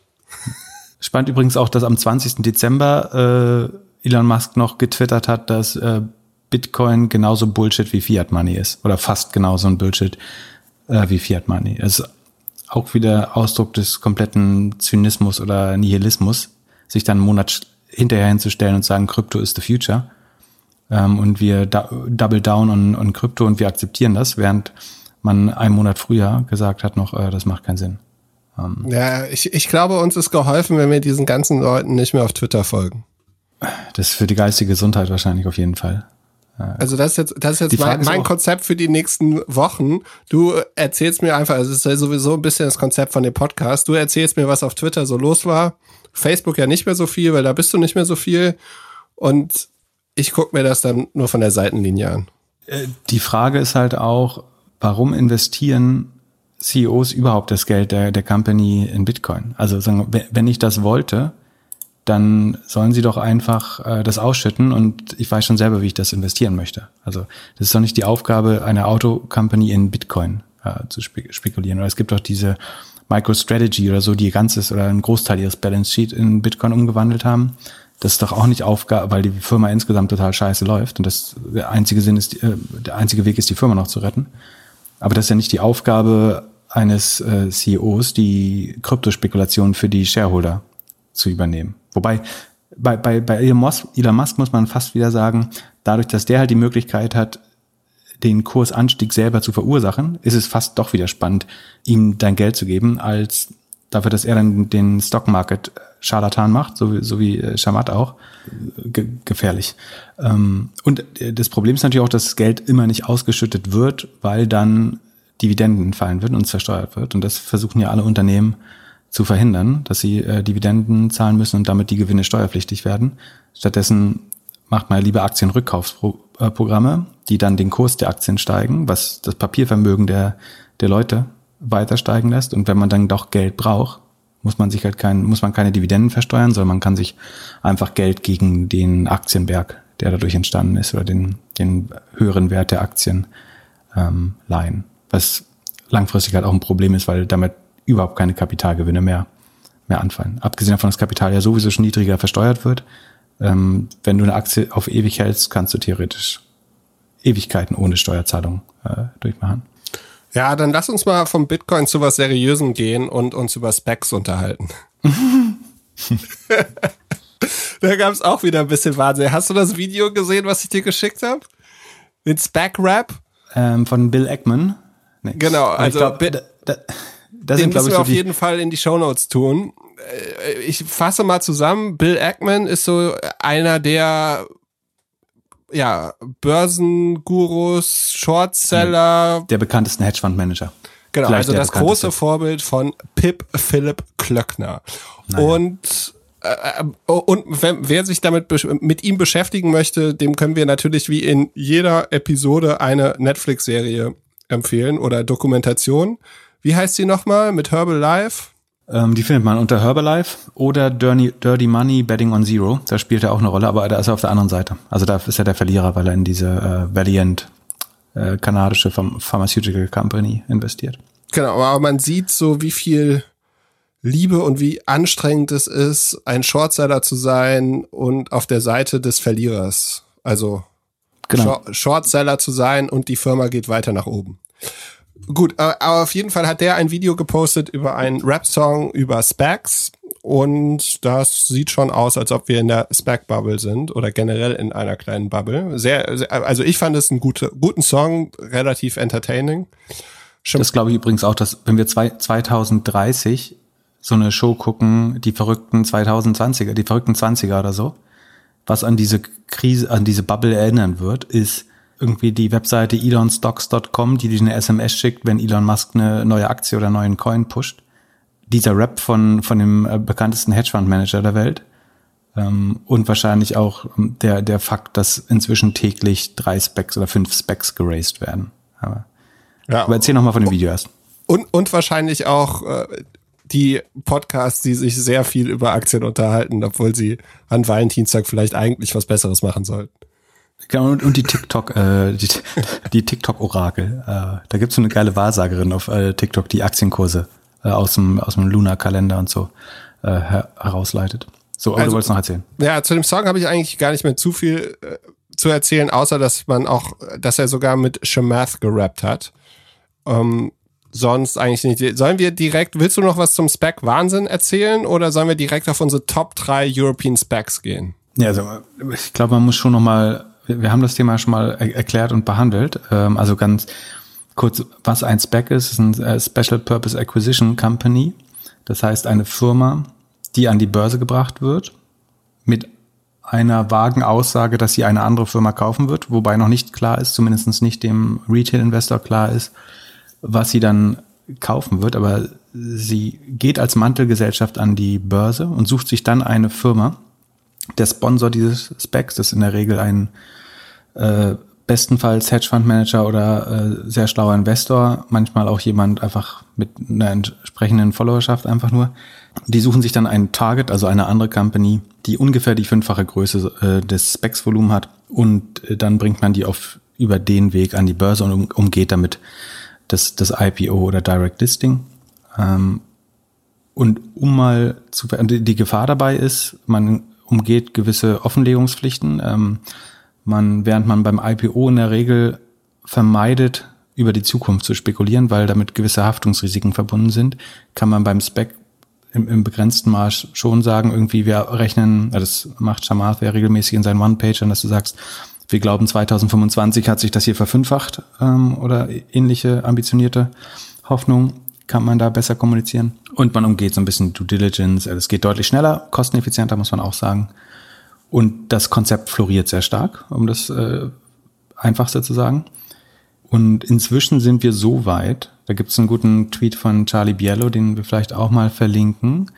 Wir hatten 2013 Specs im Gesamtwert von einer Milliarde, 2014 zwei Milliarden, 2015 vier Milliarden, 2016 drei Milliarden. 2021 oder letztes Jahr hatten wir 83 Milliarden an Spec-Volumen, also gerastes Geld für solche ähm, Specs oder Blank Check Companies nennt man die auch oft. Und 2021 haben wir in den ersten 42 Tagen schon 42 Milliarden an Specs geraced. Das heißt, wir haben gerade pro Kalendertag eine Milliarde Spec-Volumen. Ähm, das muss man sich mal auf der Zunge vergehen lassen. Das heißt, in der Regel sind das fünf Specs pro Werktag mit einem Volumen von jeweils rund 300 Millionen äh, US-Dollar, die da drin stecken. Und wie gesagt, die übernehmen typischerweise vier bis fünfmal so große Companies. Das heißt, wenn du jetzt weißt, dass 365 Milliarden an Spec-Volumen geraced werden ähm, dieses Jahr, wenn das so weitergehen sollte, und es scheint ja im Moment so, dann haben wir eigentlich anderthalb Trillionen, also nach US, oder äh, 1500 Milliarden an Übernahmevolumen oder IPO-Volumen, was damit an die Börse gezerrt werden muss. Und das ist natürlich super krass. Also ich würde behaupten, so viel gute Late-Stage-Companies gibt es gerade nicht, um 1500 Milliarden Börsenbewertung darzustellen. Ich weiß nicht, wo das, wo das herkommen soll. Genau, und die und, haben, haben zwei Jahre Zeit, um ein Unternehmen zu finden, oder? Wie funktioniert das? Genau, die äh, nach zwei, zwei Jahren werden die wieder aufgelöst in der Regel, wenn sie bis dahin das nicht geschafft haben, irgend, äh, irgendeinen Rotz an die Börse zu ziehen. Ähm, aber es ist vollkommen unwahrscheinlich, dass du in dem Volumen vernünftige Companies findest. Und, und das heißt, muss man, äh, also jetzt mal angenommen, wir beide würden jetzt den Doppelgänger-Spec machen. Mhm. Dann würde, würden wir irgendwie 100 Millionen oder so einsammeln für diesen Spec. Mhm. Können wir uns dann ein Management-Fee auszahlen und wenn wir dann in zwei Jahren nichts gefunden haben, zahlen wir alles außer unser Management-Fee zurück? Ja, du, wir, wir bekommen dann in der Regel bis zu 20 Prozent der Aktien geschenkt dafür, dass wir das machen. Ja, aber wenn also wir unerfolgreich sind, also wenn wir jetzt nichts finden. Ja, das ist, weiß ich ehrlich gesagt gar nicht, was in dem Fall passiert. Dann kriegen die Anleger auf jeden Fall ihr Geld zurück. Ähm, das heißt, dass wir dann, glaube ich, auch nichts verdient haben. Wäre wär unlogisch. Ähm, aber das ist auch nicht, die viel spannender ist hier die Upside, nämlich dass ich ein fünf, sechs Mal so großes oder vier, fünf Mal so großes Unternehmen damit an die Börse bringe und mir dann äh, 20 Prozent des Specs und damit vier, fünf Prozent des Gesamtunternehmens äh, sozusagen, ich will nicht sagen geschenkt, man, es steht ja auch Arbeit dahinter, aber das ist der Gewinn, den wir uns dann teilen könnten. Und so würde ich das ganze Geschäft mit Specs eigentlich auch sehen. Letztlich ist das die Disruption des Investmentbankings, dadurch, dass Influencer äh, oder ja, Leute, die sich ein, ein, gutes Image erarbeitet haben oder eine große Followerschaft, umgehen halt den, den klassischen IPO-Prozess, wo normalerweise die Investmentbank sich über den Green Shoe ein ähnliches, einen ähnlichen Vorteil einräumen lässt ähm, und wo dann die, die Insider so ein bisschen oder die ja, die besten Kunden der Investmentbanks die Aktien zugeteilt bekommen und damit auch einen fast garantierten Gewinn in der derzeitigen Zeichen. So ähnlich ist es übrigens oft auch beim Spec. Es ist nicht so, dass niemand weiß, wen der Spec targetet. Es gibt teilweise schon Insider, in denen dann gesagt wird, wir wollen eigentlich diese Firma gerade äh, public nehmen.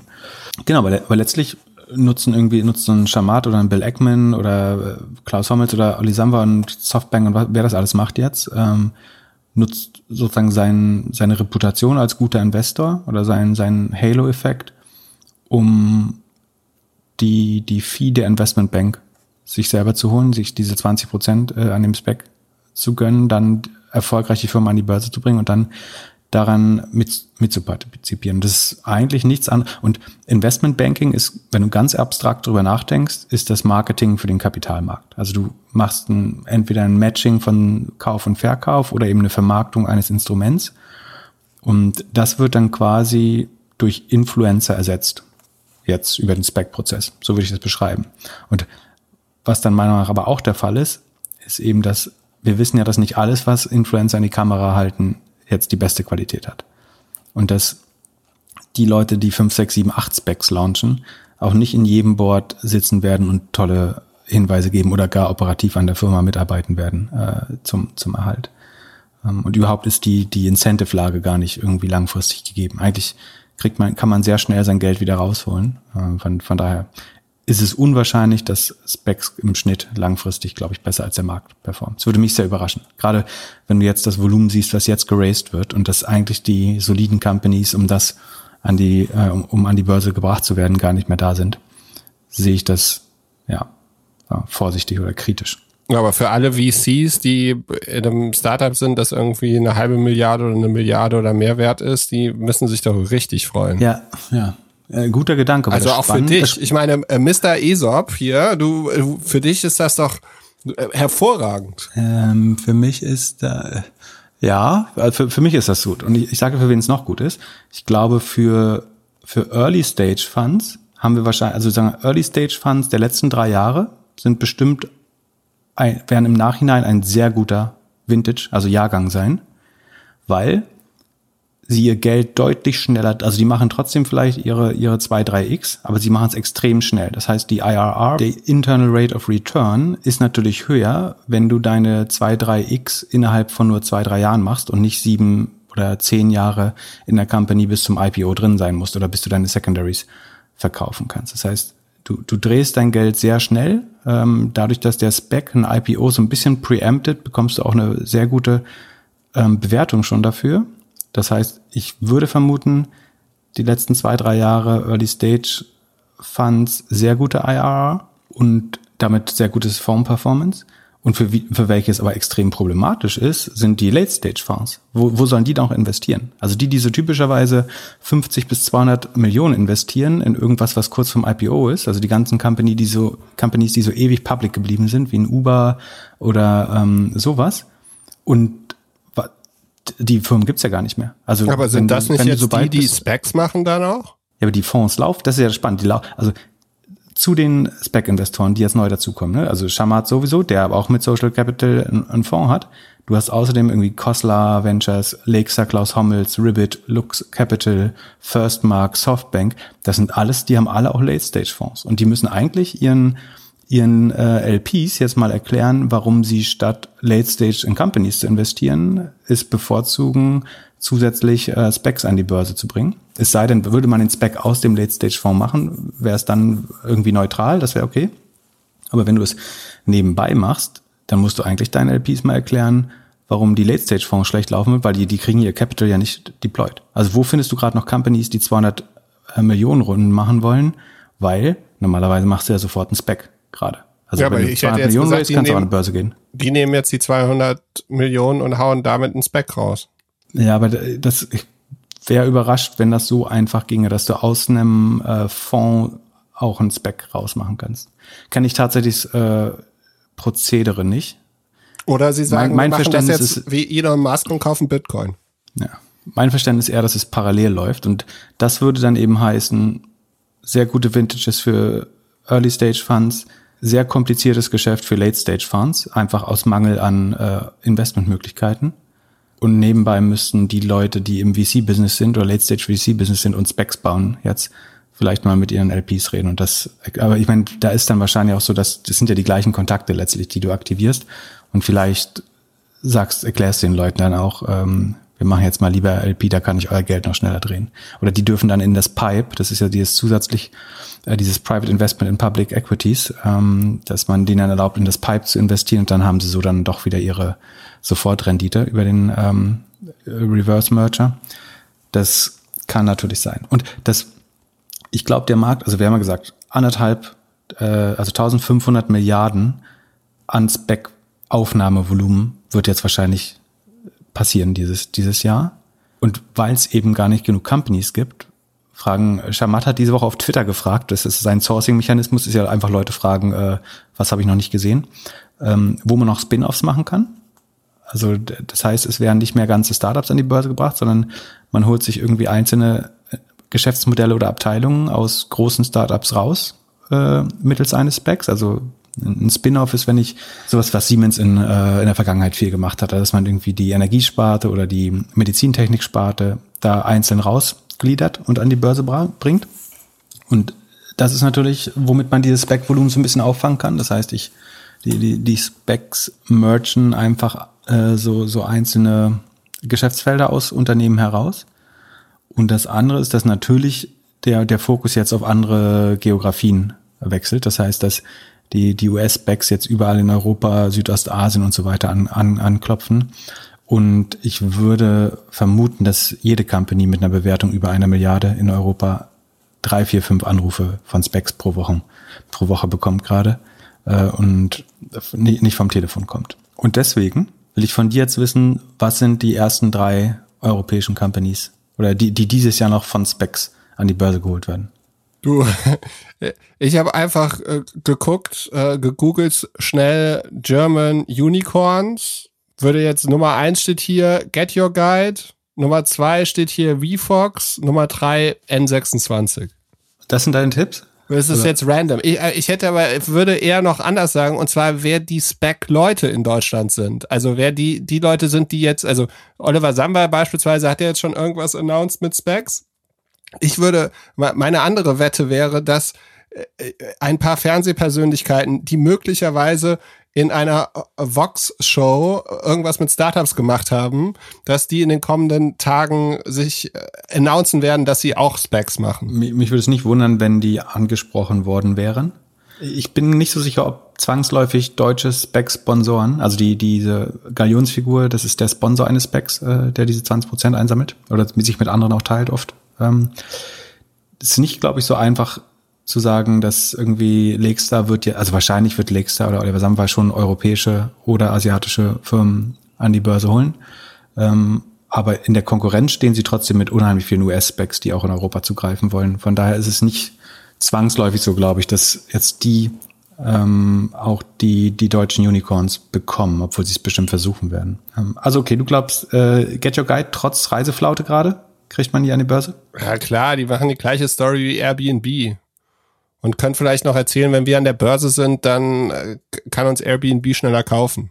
Ja, weil ich meine, Airbnb hat so ein bisschen dieses Work from Home und hat ein bisschen Umsatz recovered. Das ist schon im Experience-Geschäft noch schwerer. Also ich bin langfristig nicht äh, pessimistisch für Get Your Guide, aber ob das jetzt der richtige Zeitpunkt für ein Spec ist, weiß ich nicht, obwohl es nicht ausgeschlossen ist. Bei N26 bin ich dabei. Das kann ich mir gut vorstellen. Äh, ich glaube, das ist einfacher über ein Spec zu vermarkten als über ein IPO, äh, ehrlicherweise. Und VFox? VFox könnte auch sein, aber den würde ich auch, äh, weiß nicht. Kenne ich zu wenig, ehrlich gesagt.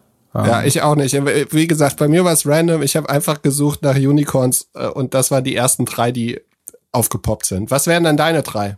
Ähm, also ich würde Reise, ich glaube Reise, einerseits können die alle gut ein ordentliches IPO, also in Anführungsstrichen ein ordentliches IPO machen. Also ein Omio, Get Your Guide, Home2Go, Flixbus oder Flix Mobility, BlaBlaCar, das wäre so die Kohorte. Ich glaube, es ist nicht der perfekte Zeitpunkt, an die Birds zu gehen äh, für die. Wenn dann eher über ein Spec, vermutlich. Ähm, aber glaube nicht, dass die ein Incentive haben, jetzt das jetzt zu machen. Ähm, N26 hätte ich gesetzt. Revolut würde ich auch eher richtiges IPO sagen. Ich habe überlegt, ob Pro7 die Newcom Group äh, eher Elite, äh, die haben jetzt ein geiles Quartal gehabt. Ne? Q1 ist immer Dating Highlight, da ist ja Elite und Parship und so drin. Und auf, auf den Zahlen, ich könnte mir vorstellen, dass die, die eh gern loswerden wollen, dass du diese, Wobei Thema Spin-off könnte natürlich gut passen. Ja, andererseits ist es halt so ein Gemischtwarenladen. Da stecken ja wieder verschiedene Sachen drin. Das eignet sich dann, ist dann doch wieder ein bisschen schwerer zu vermarkten. Das ist fast so Private Markets einfacher vielleicht. Aber da, da, doch, wäre wär trotzdem meine Nummer zwei. Also ich leg N26, Newcom Group, geht über Spec an die Börse. Und passt auch gut gerade zum äh, Bumble-Wahn. Die haben ja gerade äh, IPO gemacht.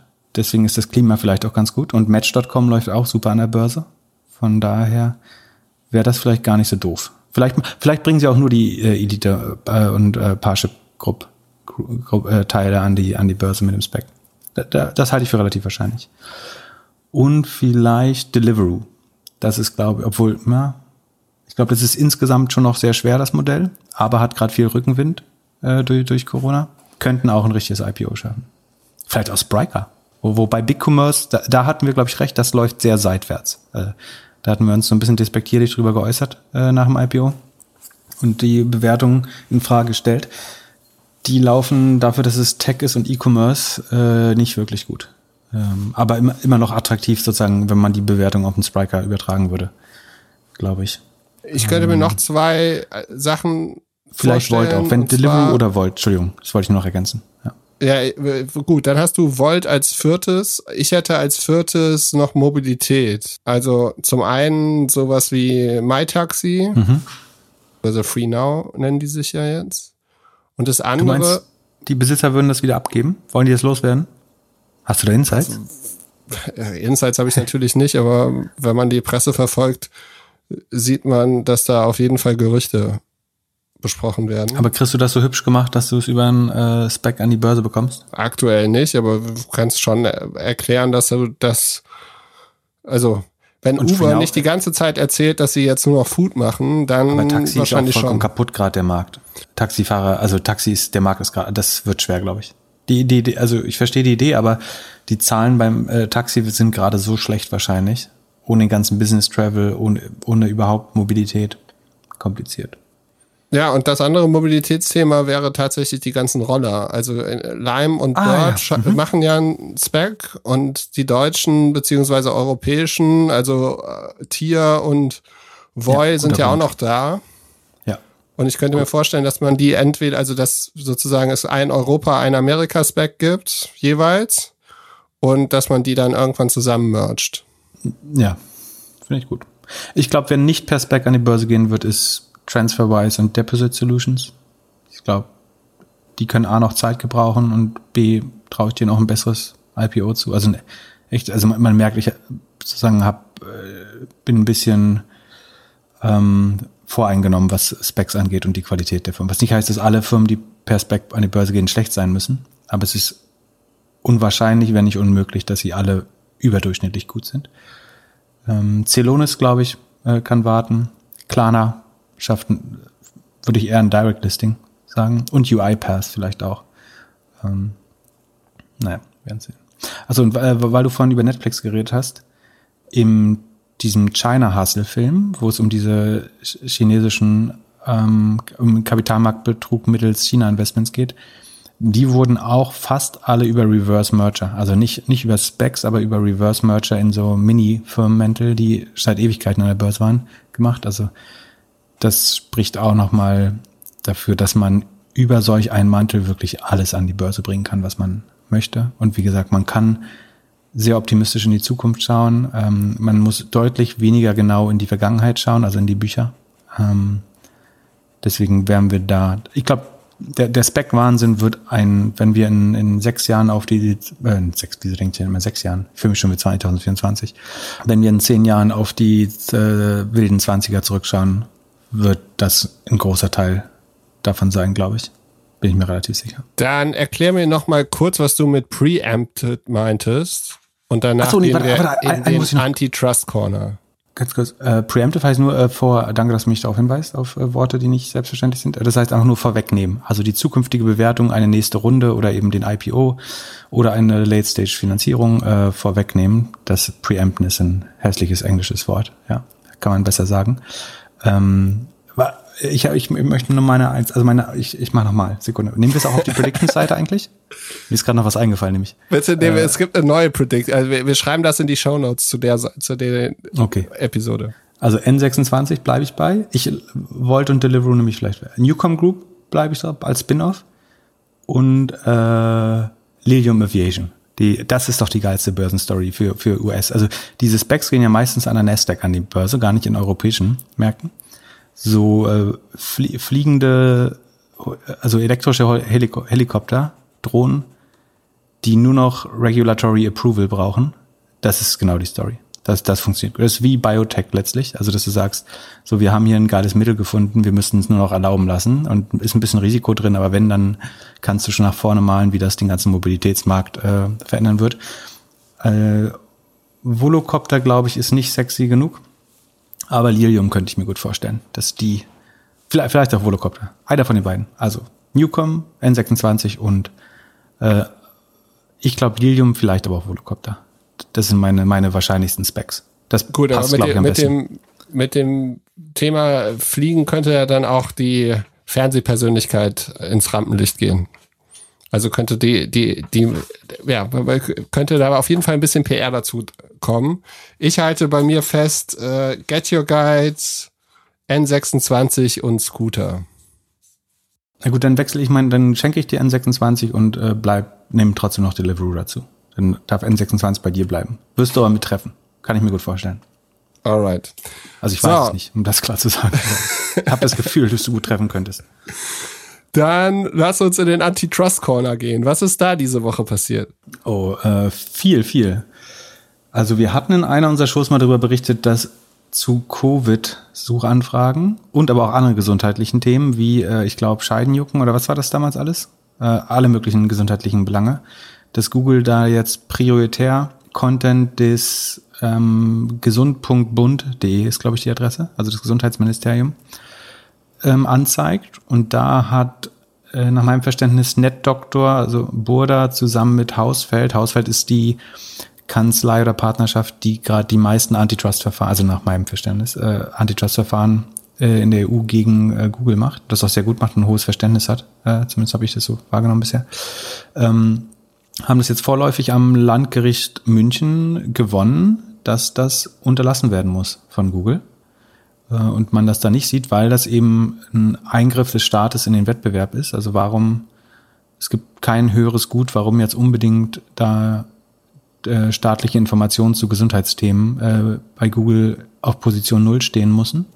Äh, es gibt andere gute Informationen, plus dass man ausgerechnet den anderen guten Informationen die wirtschaftliche Basis äh, nimmt, wenn man das so weitermachen würde. Das heißt, dann steigt die Gefahr, dass eben nur noch irgendwelche Sachen, die Nahrungsergänzungsmittel verkaufen, äh, oben stehen, weil die ein besseres Geschäftsmodell haben, in Anführungsstrichen. Ähm, von da, ich würde es befürworten. Wir haben das damals kritisch gesehen und ich finde gut, dass das jetzt das erstmal nur am Landgericht München gewonnen worden. Aber das hatten damals Google und das Gesundheitsministerium oder Gesundheitsminister relativ schnell ausgehandelt so. Und jetzt wurde es vorerst ver verboten. Äh, das ist die eine Sache, die wir haben. Ähm, dann, also es gibt jetzt, ähm, ich glaube, Paragraph Ranking oder so heißt das. Das heißt, was Google jetzt macht, ist, also was ich, das ist einfach nur die Fortsetzung der bisherigen Strategie. Aber Sekunde, lass mich den Tweet mal aufmachen, bevor ich was Falsches sage. Ähm, Passage Ranking heißt es. Und zwar hat die Google Search Liaison, das ist die Stimme nach außen für Webmaster, gesagt, dass sie ein Feature releasen, wir verlinken das auch äh, gern wieder, womit sie, also sie nennen das, dass sie individuelle Passagen von Webseiten ähm, hervorheben, damit man besser versteht, wie relevant diese Webseiten sind. Und das wiederum beträfe sieben Prozent der gesamten Suchanfragen. Diese sieben Prozent sind insofern irreführend, dass ein großer Teil der Suchanfragen ähm, sowieso navigational ist, also sowas wie dass jemand Google eintippt oder in Chrome oder in seinem mobilen Telefon einfach nur eine Website, die er schon will. Und vom informationellen Volumen oder von allen informationellen Anfragen, also die wirklich sich mit Content beschäftigen, ist das, sind diese sieben Prozent dann, glaube ich, schon ein großer zweistelliger ähm, Anteil, auf den das trifft. Und was sich verbirgt hinter dieser Nachricht, ist aber eigentlich nur, dass sie statt Nutzer zu der Webseite zu schicken, den relevantesten Paragraph der Webseite schon in den Google-Suchergebnissen selber anzeigen. Ähm, also es gibt wieder so ein erweitertes Featured Snippet mehr oder weniger, wo ein ganzer, eine ganze Passage, die den wahrscheinlich den Inhalt, den der Nutzer gesucht hat, direkt bei Google sieht. Das ist aus zweierlei Hinsicht interessant. Das erste ist, diese Featured Snippet, oder sagen, fangen wir so an. Als damals das Leistungsschutzrecht diskutiert wurde, von dem ich kein Verteidiger bin, aber man muss zumindest das Problem anerkennen, dass Google immer mehr Inhalte von Webseiten klaut und in das eigene Produkt reinzieht. Das wurde immer damit verteidigt, dass es ein sogenanntes, dass dem Zitatrecht unterliegt und damit kein Copyright auf diese Snippets ähm, möglich wäre. Aber was ja absehbar ist seit Jahren und immer deutlicher wird, dass diese Snippets halt immer weiter ausgebeutet und ausgedehnt werden. Also was früher so zwei Zeilen Description der Webseite waren, wurde irgendwann zu zwei Zeilen, die den wichtigsten Inhalt anzeigen, wird jetzt zu acht Zeilen, die den wichtigsten Inhalt anzeigen, wird irgendwann, wenn man eher, äh, AMP nutzt, dieses Google Mobile Format, dann ist es der gesamte Content der Webseite eigentlich. Aber so, Google versucht mehr und mehr eigentlich den Content einer der, der, der Quelle, und für Google ist eine Webseite nicht mehr als eine Quelle oder eine Datenquelle, zu extrahieren und in Google selber anzuzeigen. Ja? Und wenn man das dann Featured Snippet nennt, ist das ungefähr so, als hätte man Napster Featured Albums für die Musikindustrie genannt, eigentlich. Das heißt, da wird einfach Content ähm, exploited, sagt man, ausgebeutet indem er aus der Webseite extrahiert wird und bei Google direkt ähm, angezeigt wird. Das wird uns als technologischer großer äh, Durchbruch verkauft. Ähm, es ist für den Nutzer natürlich gut. Äh, ich würde auch gern wollen, ich würde natürlich gern Content haben, ohne dass ich mir Werbung anschauen müssen. Ich würde auch gern alle Kinofilme sofort bei Google sehen können. Ich würde gern irgendwie Spider-Man 15 auf Google eingeben würden den umsonst gucken können. Äh, hätte ich auch gern. Ich würde auch gern CNBC umsonst gucken können oder Bloomberg äh, umsonst in Google, aber so funktioniert die, oder dann wird es Bloomberg und CNBC eben lang, äh, nicht mehr lange geben. Deswegen kann die Userfreundlichkeit hier nicht das Argument sein, sondern du musst ja irgendwie noch Geschäftsmodelle übrig lassen für die Leute. Ähm, von daher wird das nach meinem Verständnis auch was sein, was ähm, Wettbewerbsbehörden wieder. Also das Problem ist, dass diese, diese Featured Snippets, dass das so allmählich und kontinuierlich passiert, das ist wieder der berühmte Frosch im Wasserbad, dass es nicht schnell genug genug Leute gleichzeitig wachrüttelt. Ähm, aber eigentlich, du musst es halt nur weiterdenken und damit hättest du 2011 anfangen können, ähm, wo das absehbar war, dass es irgendwann so kommen wird, dass 100 Prozent deiner Inhalte an Nutzer weitergeleitet werden, ohne dass der Nutzer noch deine Webseite besucht. Das wird das Endergebnis sein. Das ist ganz klar, was Googles Ziel ist. Ähm, die Informationen verfügbar machen. Nicht in Googles ähm, Firmenrichtlinien steht nicht drin, wir wollen Webseiten mit Traffic äh, versorgen, sondern wir wollen Informationen universell verfügbar machen für Nutzer. Und der schnellste Weg ist immer, sie direkt in Google anzuzeigen, ist vollkommen klar. Und deswegen glaube ich, dass Webseiten nur letztlich Datenquellen oder Contentquellen für Google darstellen. Ähm, was uns so ein bisschen in die nächste Debatte bracht, bringt, äh, Google in Australien, wo der australische Staat ja möchte, dass Google eben für genau diesen Content oder die Links dorthin zahlt. Da verhärten sich jetzt die Fronten. Äh, es scheint so, als wenn also Google droht weiterhin sich zurückzuziehen aus Australien, äh, was ich spannend fände als Experiment. Und in einigen Städten der äh, Ländern der EU ähm, hat Google aufgehört, Anzeigen von Schlüsseldiensten zu akzeptieren. Ähm, weil oh, die, wieso das denn? Weil die größten Teil, also nicht größten Teil, Entschuldigung, das war falsch ausgedrückt. Viele von den Schlüsseldiensten, die online Werbung schalten, arbeiten nicht 100% seriös. Also, dass sie halt irgendwie dreifache Raten an Wochenenden oder nach 18 Uhr veranschlagen, all sowas. Was unter anderem dazu führt, dass die Klickpreise bei Google, weil das sozusagen so ein profitabler Missbrauch ist, sind die Klickpreise für Schlüsseldienst, wenn du irgendwie Schlüssel, Schlüsseldienst Hamburg suchst, dann kostet ein Klick bis zu 25 Euro. Was wiederum dazu führt, dass es unmöglich wird, einen seriösen Kling äh, Schlüsseldienst anzubieten, weil du ja nicht, also wie willst du noch, außer über die gelben Seiten und auch die sind voll mit diesen Anzeigen, wie willst du noch Kunden finden? Wenn du bei Google 25 Euro pro Klick zahlen willst, äh, musst, dann kannst du nur ein unseriöses Modell betreiben. Letztlich mit äh, einem seriösen Schlüsseldienst kannst du nicht 25 Euro pro, pro Lead oder pro Klick auf deine Webseite äh, bezahlen. Das hat Google nach äh, irgendwie ein paar Jahrzehnten jetzt eingestellt. Äh, ist ihnen das auf einmal aufgefallen, dass sie da äh, unheimlich viel Geld mit verdient haben, was nicht am besten für Nutzer war. Da haben sich wahrscheinlich einige Verbraucherverbände beschwert oder man macht ein Zugeständnis an die Politik. Viele andere ähnliche Modelle laufen aber noch genauso weiter. Alright, dann lass uns mal weitergehen und ein bisschen aus diesem Antitrust-Corner versuchen zu kommen. Und zwar mit einer Frage von Benjamin, der fragt bezüglich Qualitätsfaktor. Und zwar, dass du mal in einem Podcast gesagt hättest, dass der Qualitätsfaktor bei Google Ads keine wirkliche Relevanz hat. Das sieht er ein bisschen anders und würde gerne das von dir nochmal erklärt bekommen, warum du das so denkst. Ja, haben wir in der E-Mail, warum er das anders sieht? Nee, ne? Nee. Also im SEA-Alltag ist doch der Qualitätsfaktor ziemlich relevant, schreibt er. Genau, also was dagegen spricht, ist, dass alle. Kannst du erst vielleicht nochmal erklären, was es ist? Ach so, genau. Also der, der Preis, den du bezahlen musst für eine Anzeige, setzt sich zusammen aus äh, dem oder die, die Formel für deine Anzeigenplatzierung setzt sich zusammen aus deinem äh, Gebot, dem Klickpreis, den du bereit bist zu bezahlen, also der Klickrate, stark vereinfacht, je öfter du geklickt wirst, desto weniger musst du zahlen. Ich erkläre gleich warum. Und dem Qualitätsfaktor, äh, der aber nicht weiter definiert wird. Der ist eben ein Dämpfungs- oder Akzelerierungsfaktor für die Qualität deiner Anzeige, sagt Google. Für die Anzeige oder auch für den Shop beispielsweise im Hintergrund?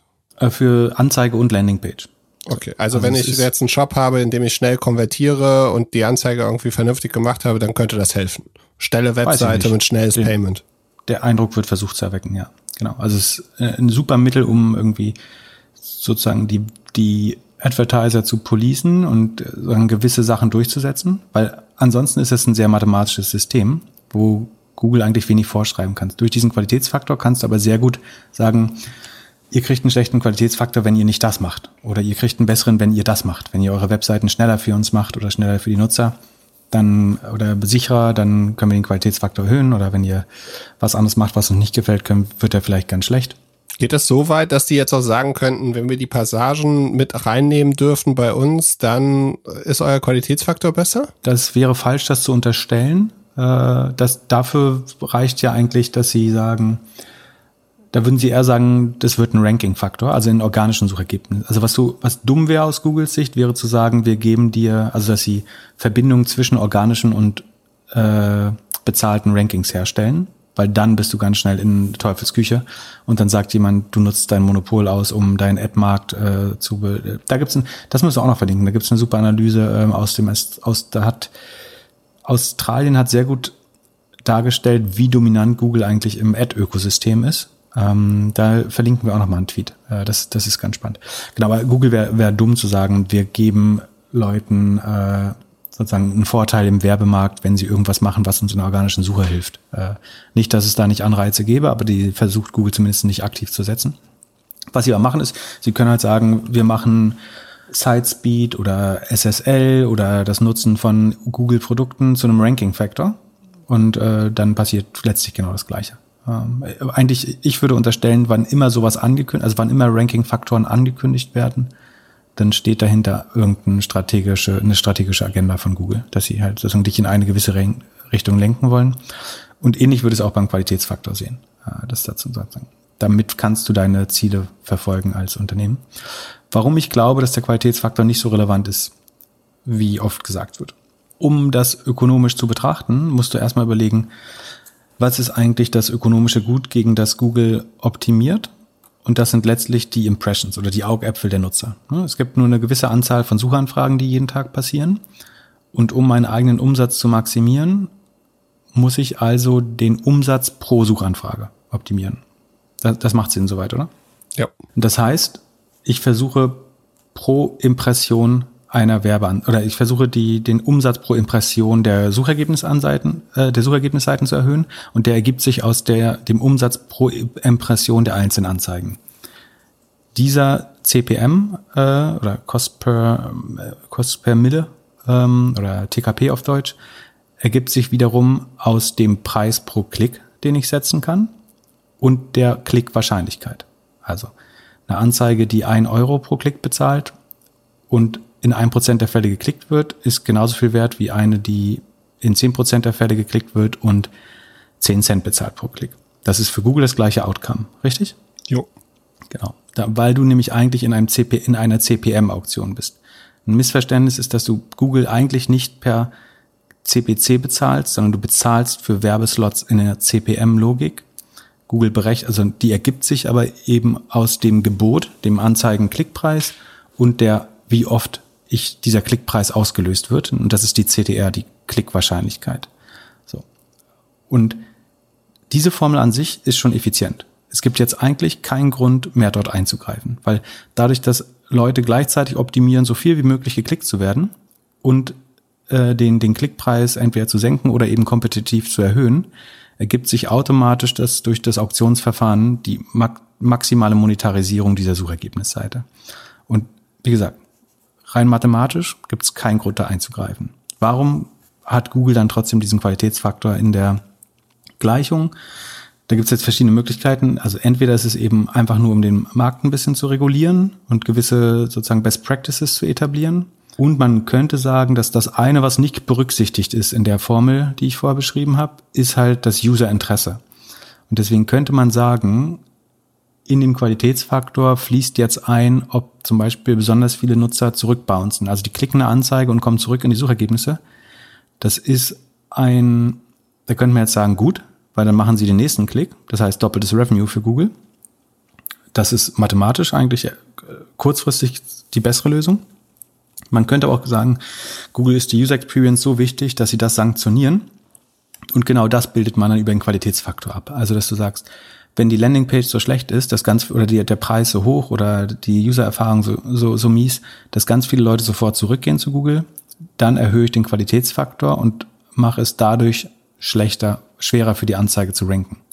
Wobei dann die ehrliche Lösung ja wäre, sie auszuschließen, wenn sie so nachweislich schlecht wäre. Aber man kann andersrum sagen, wenn die Erfahrung besonders gut ist, wobei da ist die Frage, wie das zu messen wäre, ähm, dann senke ich den Qualitätsfaktor halt ganz stark. Aber nach meiner Erfahrung ist der mit Abstand größte Einflussfaktor in diesem Qualitätsfaktor die Klickrate. Also wenn du eine Anzeige hast, die sozusagen in der entsprechenden Position überdurchschnittlich stark geklickt wird und die User-Erfahrung dahinter nicht total schlecht ist, dann reicht das, um den jeweils maximalen Qualitätsfaktor zu erringen. Also, und ich wüsste nicht, warum man diesen Faktor sonst äh, zusätzlich einführen sollte. Man kann halt so ein bisschen schauen, dass die Anzeige nicht irreführend ist äh, damit. Das wird damit etabliert, dass die Anzeige gut zur Landingpage passt, dass die Landingpage schnell ist, dass die Bounce Rate nicht zu hoch ist. Das hilft sicher und da gibt es Google eben ein bisschen, also man kann dann Machine Learning draufsetzen, was zum Beispiel alle Anzeigen oder Erfahrungen, die von Nutzern besonders schlecht eingeschätzt worden sind, dass man daraus lernen lässt, wie sahen solche Anzeigen Landingpage-Kombinationen aus und dann stülpt man dieses Lernergebnis als Qualitätsfaktor über zukünftige Anzeigen oder lässt die lässt, lässt eine künstliche Intelligenz neue Anzeigen bewerten nach diesem Muster und das passiert mit Sicherheit auch. Ähm, das ist aber nicht wie der Qualitätsfaktor verkauft wird ne, nach äh, meine Einschätzung. Deswegen würde ich weiterhin sagen, dass er größtenteils wenig Einfluss hat, außer in extremen Fällen. Und dass, wenn man sich auf die Optimierung von Klickrate und Gebot fokussiert, damit schon gut beraten ist. Und immer, man muss natürlich davon ausgehen, also, dass man gewisse Hygienefaktoren, die nämlich Einfluss auf den Qualitätsfaktor hätte, dass man die so, also die sind sozusagen abgehakt in meinem Kopf. Dass du jetzt nicht irgendwie eine Webseite, so wie du immer mit äh, Comic Sans und Neonfarben äh, versehen kannst, da, da, das sozusagen ist angenommen. Aber im genau, kompetitiven oder, oder, Nischen würde ich sagen, gibt es den Qualitätsfaktor nicht. Punkt. Genau, aber ja. das beispielsweise so eine Webseite, wie wir sie haben für doppelgänger.io, ist grenzwertig, vor allem mobil. Was ist da überhaupt draus geworden? Wollte nicht irgendjemand uns helfen? Ja, brauchen wir immer noch eine, eine äh, Webagentur. Ähm, dann, genau, aber die ist wiederum so gut, äh, dass sozusagen, da es ja keine Alternative gibt zu dieser Webseite, kann die so schlecht sein, wie sie muss. Ähm, und die, die rankt ja auch nur für, für unsere Terms und muss ansonsten nicht viel Traffic akquirieren. Aber das ist natürlich alles eine schlechte Entschuldigung für mein Versagen da. ja, ich fand's gut, dass du mal wieder dir ein bisschen die Hände dreckig gemacht hast mit WordPress. Gut, lass uns äh, äh hier rausgehen und in unsere Earnings-Ecke gehen. Ach, Erste kurz, Frage. noch ja. um die Antitrust Corner abzuschließen. Amazon macht jetzt ein TV, äh, ein TV-Kanal äh, oder hat die Zulassung bekommen für ein TV-Angebot. Okay, und wieso ist das interessant? Wer guckt denn noch Fernsehen? Und ist dieser Fernsehsender ja. werbefrei? Der ProSieben-Chef sagt alle. Nee, der, der, der ist nicht werbefrei, der ist 100% Werbung, würde ich sagen. Also der ist halt, das ist doch, das Amazon-Prinzip wäre doch, warum soll ich irgendwie an äh, Channel 4 und RTL und was weiß ich, äh, irgendwie Kanal Plus oder wie alle heißen, warum, also in Frankreich gibt's glaube ich, nee, in Frankreich macht Netflix, glaube ich, das gleiche. Und ich übrigens, ich wollte es als Prediction machen, aber für Netflix, ehrlich gesagt, jetzt hat aber immer gesagt, und es macht für Amazon noch viel, viel mehr, mehr Sinn. Weil die Logik ist ja, warum soll ich da Werbegeld ausgeben, um diese hässlichen 30 Sekunden Spots zu bekommen, nur um Amazon Prime zu bewerben, wenn ich stattdessen mit bestehendem Content ich meine, einen digitalen Werbesender, äh, Fernsehsender zu betreiben, ist ja keine große Herausforderung mehr heutzutage. Es kostet nicht äh, Milliarden, ne? Oder auch nicht, nicht zig Millionen. Sondern du hast den Content schon und du machst einfach ein Programming, was aus den besten Serien bei Amazon steht, die ihnen entweder selbst gehören oder wo sie die Rechte haben. Und das lässt du als Teaser für das Hauptprodukt runden laufen. Und du kannst kannst es ja gern, du sagst halt bei jedem, nächste Woche gibt's die nächste Folge oder du bingest es jetzt sofort mit Amazon Prime. Und wenn die, wenn die Piloten gut sind oder wenn die ersten Folgen gut sind, ähm, dann wird immer jemand sagen, so ich halte es jetzt nicht mehr aus, ich will unbedingt die nächste Folge sehen. Die Cliffhanger sind ja in der Regel sehr gut bei den, bei den neuen Serien. Äh, und das ist einfach nur viel effizienter, so einen eigenen Kanal äh, laufen zu lassen als Werbung für Amazon Prime oder ähm, Prime Video als ständig Werbung bei, bei den ganzen Privatsendern auszugeben, glaube ich. Von daher finde ich es mega schlau. Und du kannst es theoretisch auch noch werbefinanzieren später, was ich nicht glaube, was der, mich würde es überraschen, wenn man da viel Werbung sieht. Ich würde sagen, das ist Werbung in Form von guten Inhalten, um damit die noch besseren Inhalte von Amazon Prime TV zu bewerben, zu minimalen Kosten. Typische Amazon-Logik. Ich verdrehe einen Kostenfaktor, nämlich TV-Werbung, in ein, in dem Fall macht es kein eigenes Revenue, aber es ist ein Akquisekanal. Und die Rechte für die ganzen Sachen haben sie, weil das ihre eigenen Produktionen sind? Also entweder sind es ihre eigenen oder sie bei zukünftigen Verträgen sagen sie halt, sie kriegen die Rechte, ist in ihrem beschränkten TV-Angebot zumindest zu teasern oder die ersten zwei Folgen zu zeigen und so weiter und so fort. Kriegst du hin, glaube ich. Wer hat nochmal die Rechte für Friends und für ähm, Seinfeld gekauft? Äh, die wanderten immer so hin und her. Hat äh, hier Peacock die jetzt nicht gekauft, äh, schlussendlich? Oder Disney? Ich weiß mal nicht. Dann würde ich sagen, Earnings Corner. Du hast eben Disney gesagt. Lass uns direkt zu Disney gehen. Ja, äh, Disney hat stark positiv überrascht. Äh, die Aktie hat nicht, nicht mehr stark ausgeschlagen, weil sie schon auch ganz gut gelaufen ist. Aber Disney erfüllt und übererfüllt ihre, ihren Subscriber-Wachstum. Also hat fast 100 Millionen äh, Paid Subscribers. 95 Millionen Nutzer weltweit zahlen schon für Disney Plus. Die zahlen im Schnitt 4%, pro, äh, 4 Dollar pro Monat, was niedriger ist als bei Netflix, äh, logischerweise. Ähm, das liegt daran, dass Disney Plus insgesamt noch günstiger ist. Das wird sich aber langfristig ändern, glaube ich. Äh, ich sehe nicht, warum Disney langfristig weniger Geld verdienen sollte als Netflix. Und im Moment liegt es daran, dass sie, äh, es war vorher bei 5 Dollar noch was, jetzt ist es bei 4 Dollar, weil sie in Indien und Indonesien, was sehr bevölkerungsreicher Länder sind offensichtlich, ähm, eine, eine Offensive gemacht haben. Und das drückt natürlich den, den ARPU, den Average Revenue per User, stark runter, aber lässt die Subscriberzahl noch stark wachsen. Und insgesamt stabilisiert das natürlich schön gerade das schwächelnde Reise- und Parkgeschäft von Disney äh, und baut einen großartigen, so nächster Horizont Revenue Stream auf. So, als Langfristinvestment finde ich Disney immer noch eine, eine gute Idee.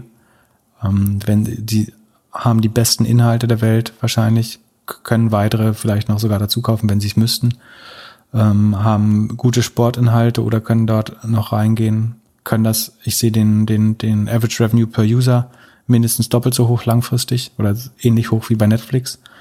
Ähm, deswegen, das will nicht sagen, ist kein no, nichts ist ein No-Brainer und ist alles hoch bewertet auch, aber bin relativ bullish für, für Disney, wenn man eine gute Aktie, die, die, die langfristig niedrige zweistellige Renditen macht, ist es, glaube ich, eine gute Idee. Und du hast eben so ein bisschen was von Spin-off erzählt. Zwei Fragen. A, wäre es sinnvoll für die, das Geschäft zu trennen, also Disney Plus und das ganze andere Geschäft?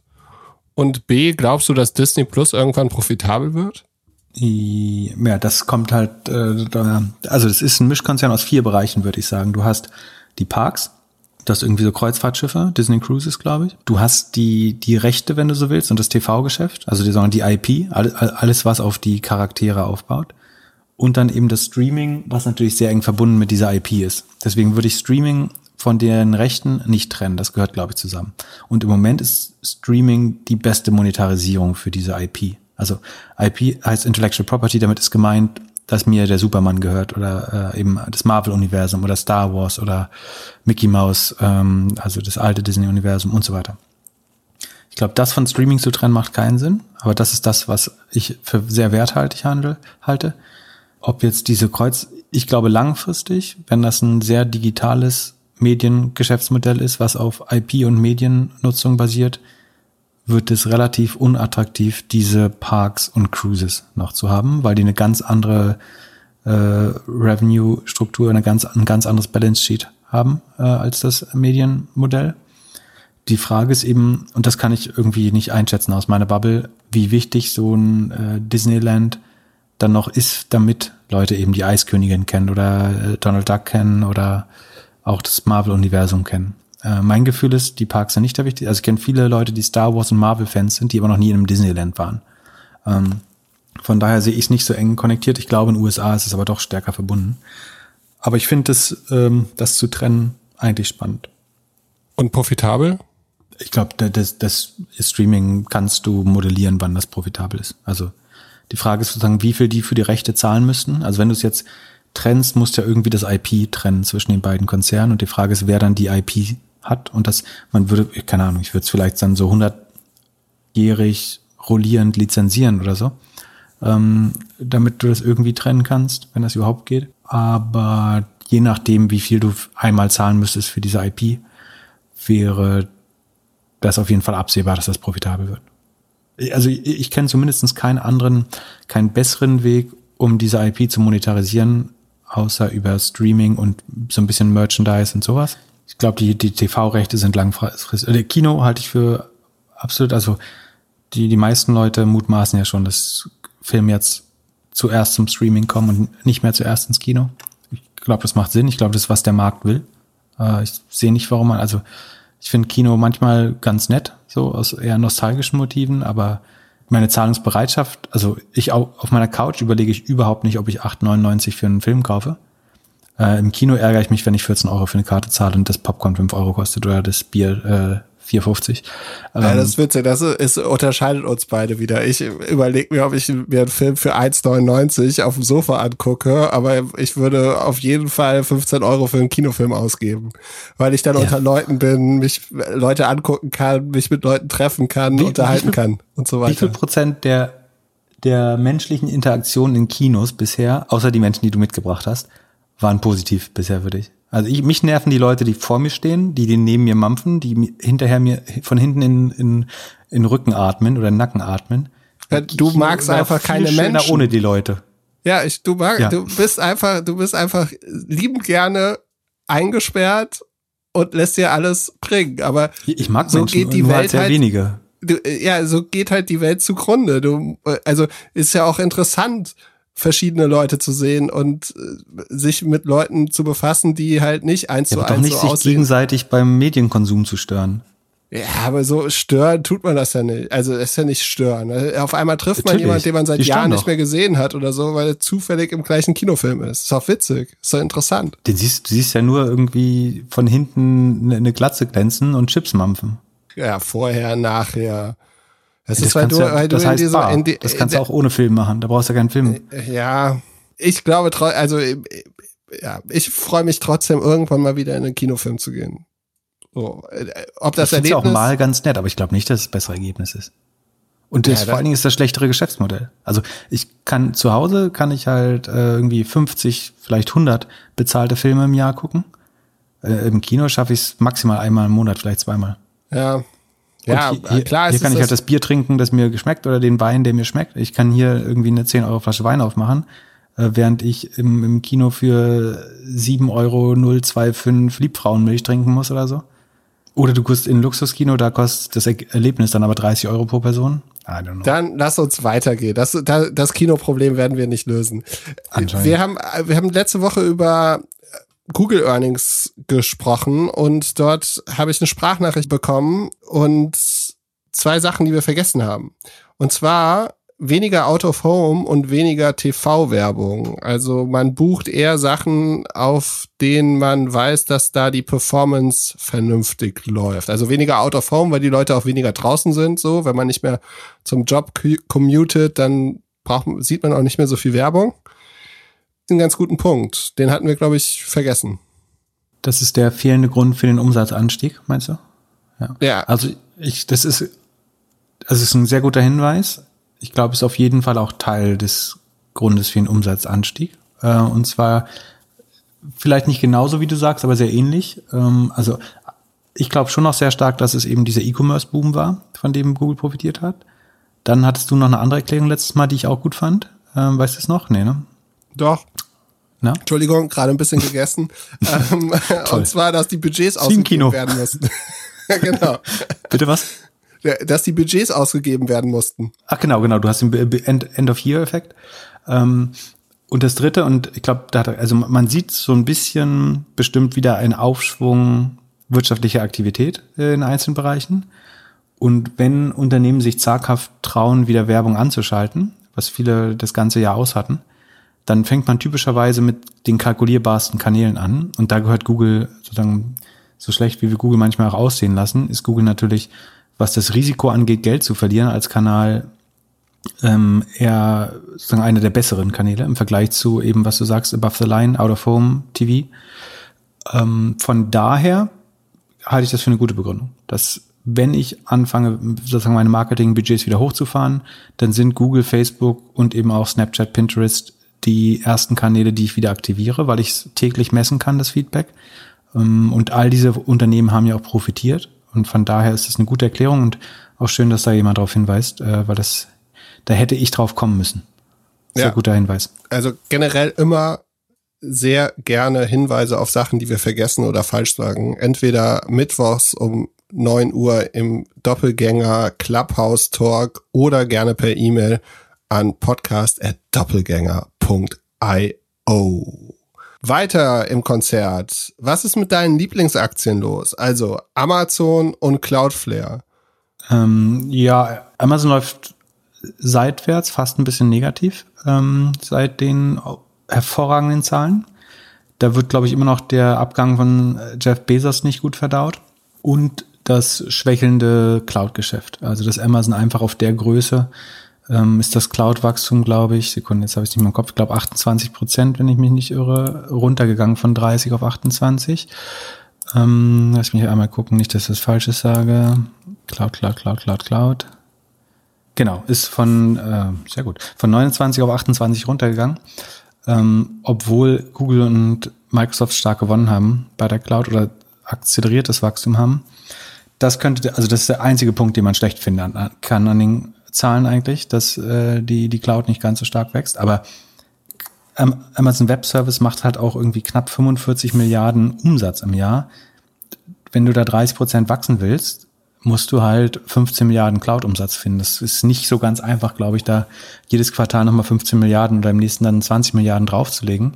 Von daher ist das schon auch eine Herausforderung. Und ansonsten, was ich, was ich überlege, ist, ob Amazon eigentlich jetzt schon die Strategie auch nochmal insofern umstellt, dass sie sagen, das Werbegeschäft wächst eigentlich so schnell und so hoch profitabel, dass sie, wir haben ja festgestellt, dass die, die Cost of Sales, also der, der Wareneinsatz oder alles, was anfällt an Kosten äh, im, im Retail- und Marketplace-Geschäft, das, oder hauptsächlich im Retail-Geschäft, der, der Rest wäre Fulfillment und Marketing hauptsächlich, dass die prozentual ein bisschen angestiegen sind. Und die Frage ist, lag das jetzt tatsächlich daran, dass die, die Hersteller äh, ausverkauft waren und man sozusagen nicht, nicht mehr die besten Preise bekommen hat? Oder verzichtet Amazon nicht noch stärker auf Marke eigentlich, äh, auf Marge äh, im Retail und sagt, unser Geschäftsmodell ist nicht mehr Geld, oder es war es ja noch nie, Geld mit dem Retail zu verdienen, sondern das ist ja sozusagen, wenn du Cloud und Marketing raus, äh, Amazon Web, äh, Amazon Media Services rausnimmst, ver ver verlieren sie ja weiter Geld. Also der Cashflow ist positiv, also sie, e e aus, auf EBIT-Betrachtung verlieren sie Geld. Ähm, sondern ob das Modell nicht ist, wir machen noch härtere Kampfpreise, Amazon ist immer der billigste Platz. Unser eigenes Retail-Geschäft, das ja nicht so schnell wächst, ist eigentlich nur dazu da, die Preise tief zu halten, damit sich sozusagen der Marktplatz noch günstigere Preise anbieten muss. Und die ganzen Thrasio-Händler oder die ganzen Thrasio-Modelle, die konsolidierten Händlernetzwerke, machen sich untereinander so starke Konkurrenz, dass es eigentlich überall Kampfpreise gibt. Und wir wollen mit dem Geschäft, ein, das soll sich irgendwie tragen, das soll schnell wachsen, das Volumen soll stärken. Am Ende wollen wir aber vor allen Dingen mehr Eyeballs auf der Plattform haben.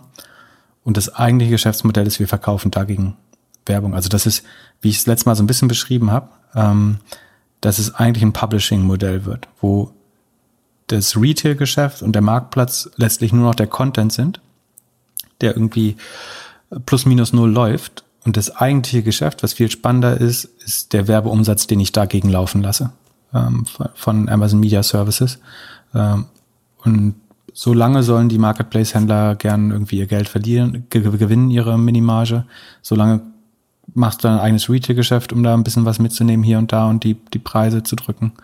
Aber das frage ich mich, ob das so ein, so ein Paradigmenwechsel sein könnte. Also das, dass Retail nicht das Spannendste an Amazon ist. Das, das wird niemals die Cash-Cow sein. Ne? Irgendwelche Dinge bei Herstellern einzukaufen und zu verkaufen, selbst wenn du es als Handelseigenmarke machst, ähm, als Eigenmarke wäre es vielleicht attraktiv. Ansonsten ist das Retail-Geschäft das am wenigsten spannendste. Aber man kann halt sagen, wir subventionieren das oder wir lassen das relativ ertragsarm laufen, wenn wir dadurch weiterhin das attraktivste Angebot für den Kunden haben und dagegen halt brutal Werbung verkaufen können die ja irgendwie sieben, acht Milliarden ähm, EBIT abschmeißt jedes Quartal und, und schnell wächst dabei noch. Genau, aber das sieht der Markt auf jeden Fall nicht so oder findet das nicht so spannend wie ich und deswegen läuft Amazon seitwärts. Ich würde sagen, wenn die jetzt weiter seitwärts läuft, dann ähm, sind es bald wieder Kaufkurse bei, bei Amazon. Also ja, ich, ich fand die Zahlen sehr überzeugend, bis mit der Ausnahme von AWS, das natürlich ein unheimlich wichtiger Bestandteil ist. Ähm, aber da ist der neue CEO, kommt ja auch von äh, AWS und kann da vielleicht noch was dran machen. Ähm, ich ich, ich habe nicht ganz verstanden, warum man das so negativ sieht. Und seitwärts ist so äh, in der jetzigen Zeit schon negativ. Und das andere war Cloudflare, die Frage. Gab es da eine konkrete Frage oder? Nee. Genau, da gab es eine Hörerfrage, aber vorher noch mal ganz kurz zu Amazon. Ja. Du hattest doch früher immer gesagt, dass Amazon auf jeden Fall Werbung abschaffen möchte. Ja, wer, wer, nee, genau, sie wollen alle andere Werbung abschaffen, damit der, die, die Werbung, die sich dem Absatz widmet, auf ihrer Plattform stattfindet. Also sie wollen, dass du nicht Fernseh schaust, damit alle auf, auf Amazon das Geld ausgeben müssen. Das ist meine Hypothese. Also dass die, dass die Fernsehwerbung Budgets auf Amazon ausgegeben werden. Genau. Das, die, die Werbung, die dir sonst erzählt, äh, kauf diese Bohrmaschine oder kauf diese Butter, dass das Budget im Sinne von Abverkauf auf, auf Amazon wandert, weil das dann mit Google die einzige Quelle ist eigentlich, wo das noch geht wo du überhaupt noch das Konsumentenverhalten steuern kannst. Verstanden. Alex hat uns eine E-Mail geschrieben und zwar hat er uns daran erinnert, dass es einen Earnings Call gab von Cloudflare und dass es super Ergebnisse gab, dennoch sinkender Kurs.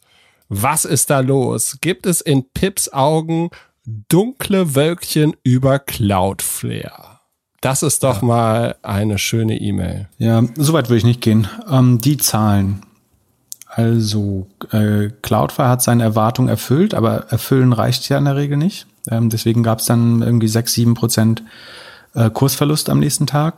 Das muss man aber insofern relativieren, dass Cloudflare äh, im Vergleich zum letzten Jahr irgendwie 400 Prozent, also verfünffacht im Plus liegt. Ich kann mal bei mir schauen. Ich habe es 24. März, das war glaube ich so ungefähr am Tiefspunkt der, des Corona-Crashes gekauft, bin seitdem ähm, 250 Prozent im Plus. Ähm, also Cloudflare ist sehr gut gelaufen und auch die kleinste Enttäuschung kann dann eben dazu führen, dass der Kurs ein bisschen nachgibt. Ähm, von daher bin ich jetzt noch nicht betrübt.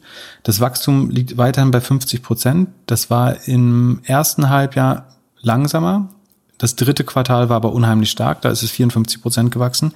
Deswegen sind die 50 Prozent Wachstum jetzt wieder fast ein bisschen enttäuschend. Und was auch dadurch passiert ist, ist, dass das Operating Income ähm, oder der, der Operating Loss, um genau zu sein, nochmal, also sie haben die Verluste um 20 Prozent nochmal ausgeweitet. Sie haben im Q3 viereinhalb Milliarden verloren, jetzt sind es 5,4 Milliarden. Ähm, das, oder ja, es sind fast 25 Prozent mehr. Ähm, das heißt, sie haben Verluste aufgebaut, äh, ausgebaut, unter anderem, weil sie nochmal mehr Geld für Marketing aus, ausgegeben haben. Und die Kehrseite davon im positiven Sinne ist aber, dass Cloudflare im Q4 10.000 neue Nutzer ähm, insgesamt haben sie 111.000 Nutzer und allein im Q4 haben sie 10.000 hinzugewonnen. Im Vorquartal hatten sie nur 4,8.000, 4.800 hinzugewonnen. Das heißt, sie haben ihren, sozusagen ihre neuen Nutzer im Vergleich zu dem letzten Quartal verdoppelt. Und das hat natürlich ein bisschen Marketing gekostet, aber ist auch ein krasser Anstieg. So viele Nutzer haben sie noch nie gewonnen. Und, ähm, die profitabelsten Nutzer, die die mehr als 100.000 Euro ausgeben, die sind nicht ganz so schnell gewachsen, aber immer noch schneller, also doch prozentual sind auch die äh, noch mal schneller gewachsen, aber nicht so schnell wie im Vorquartal. So, das heißt, sie haben eine große Basis neuer Nutzer erschlossen ähm, mit den äh, 10.000 neuen Nutzern. Das sollte sich langfristig positiv auswirken. Die profitabelsten Nutzer scheinen nicht mehr so ganz so schnell zu wachsen was verständlich ist, weil die waren vorher mit 65 Prozent gewachsen. Das ist schon schwer, das irgendwie jedes Jahr nochmal äh, um zwei Drittel zu steigern. Und man muss auch sagen, dass von den größten 10.000 Webseiten oder von den größten 1.000, das kann man mit BuildWith oder SimilarTech wieder ganz gut nachvollziehen, benutzen schon rund ein Drittel der Webseiten anscheinend Cloudflare-Technologie.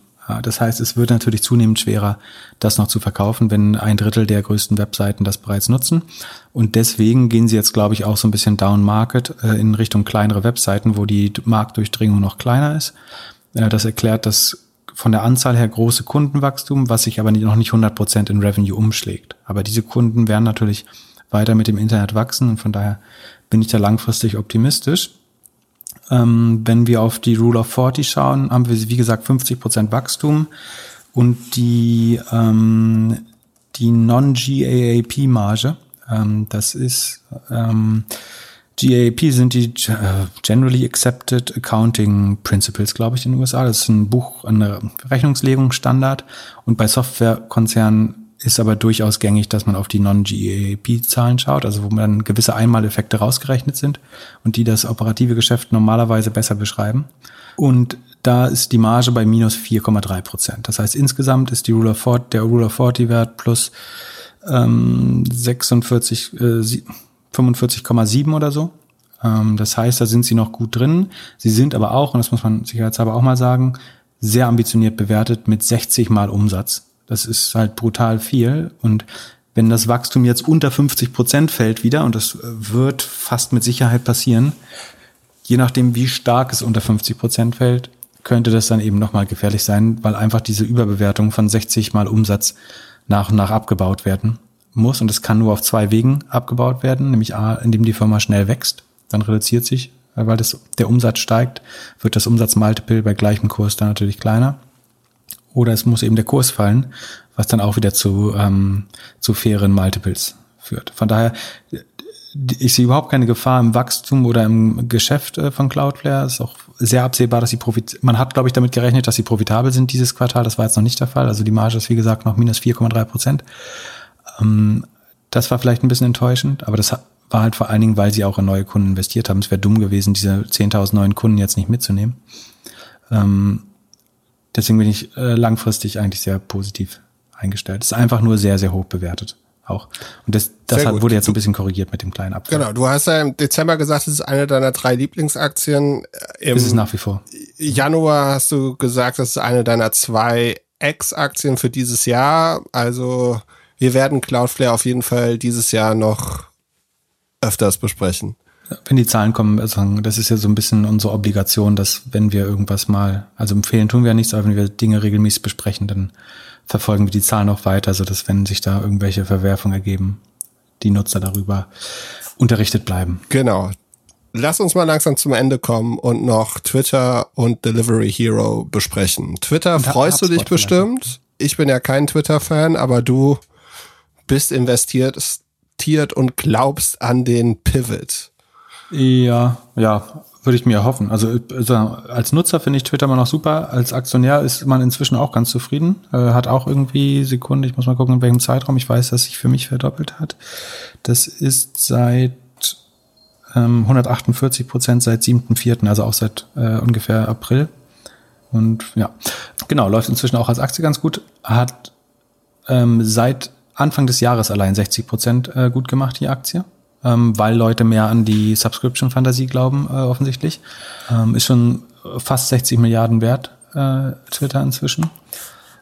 Ist relativ fair bewertet mit einem 62er, in dem Fall nicht Sales Multiple, also nicht Umsatz Multiple, sondern wirklich Earnings Multiple. Äh, Twitter verdient 1,3, hat im Q4 1,3 Milliarden äh, verdient.